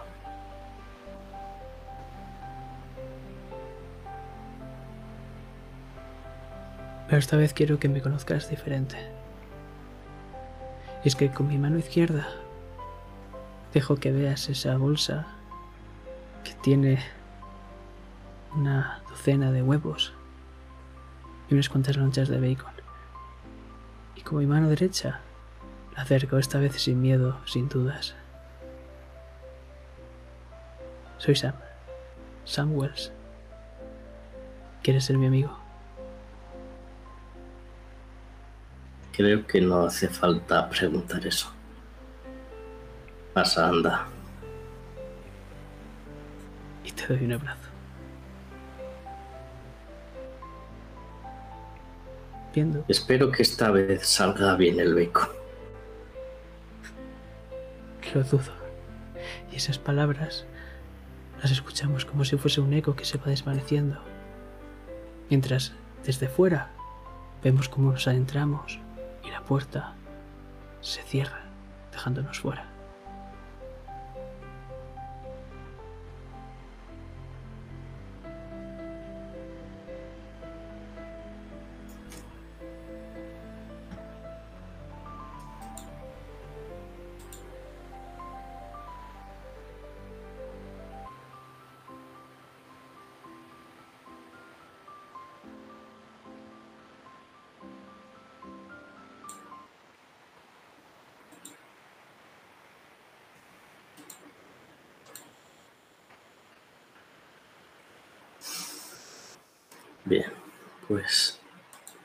Vamos a adelantar unos años en el tiempo. Y volvemos a donde empezó esta historia. La ciudad de Charlottesville. Recorremos como un pájaro el cielo de la ciudad. Y bajamos en picado a una de las calles principales y nos quedamos viendo a un señor canoso, alto, que entra en un sitio. Y la cámara mira hacia arriba y podemos leer Fundación Peter Saint-Denis. Y entramos con este señor mayor.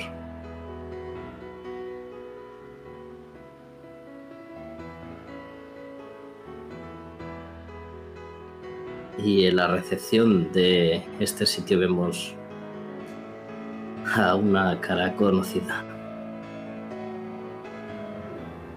En las paredes vemos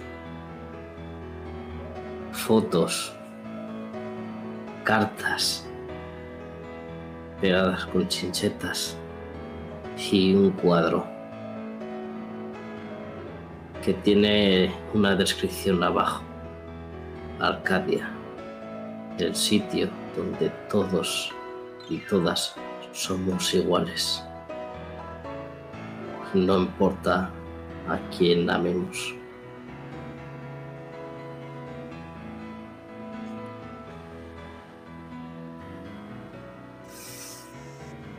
Y pasan las horas. Y ese señor mayor sale. Hasta mañana, Samuel.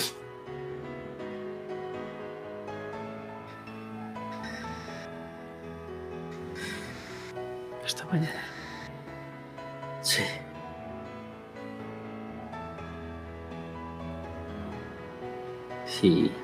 Se va a su casa y mira desde el jardín esas montañas azules y ese cielo naranja.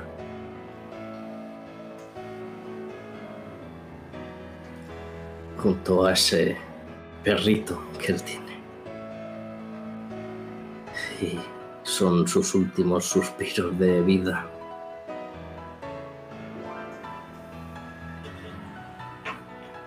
Y mira al cielo como esperando que pase algo.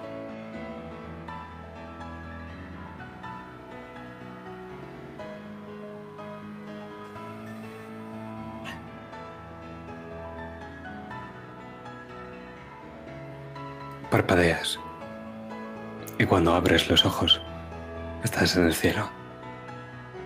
Vuelas. Y miro a mi lado. Te ha cogido la mano y tiene el aspecto que tenía en ese tejado de Arcadia. Al final cumpliste tu promesa.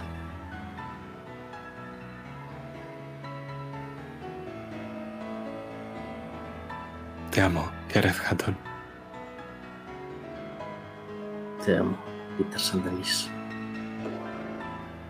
Ahora llévame a ver todo lo que hay ahí arriba. Más allá de las estrellas. Y podemos ver cómo os alejáis en el horizonte hasta que no sois más que un punto que desaparece entre esas nubes de algodón. Damas y caballeros, esto ha sido Etin Arcadia Ego, una aventura de cult Divinidad Perdida.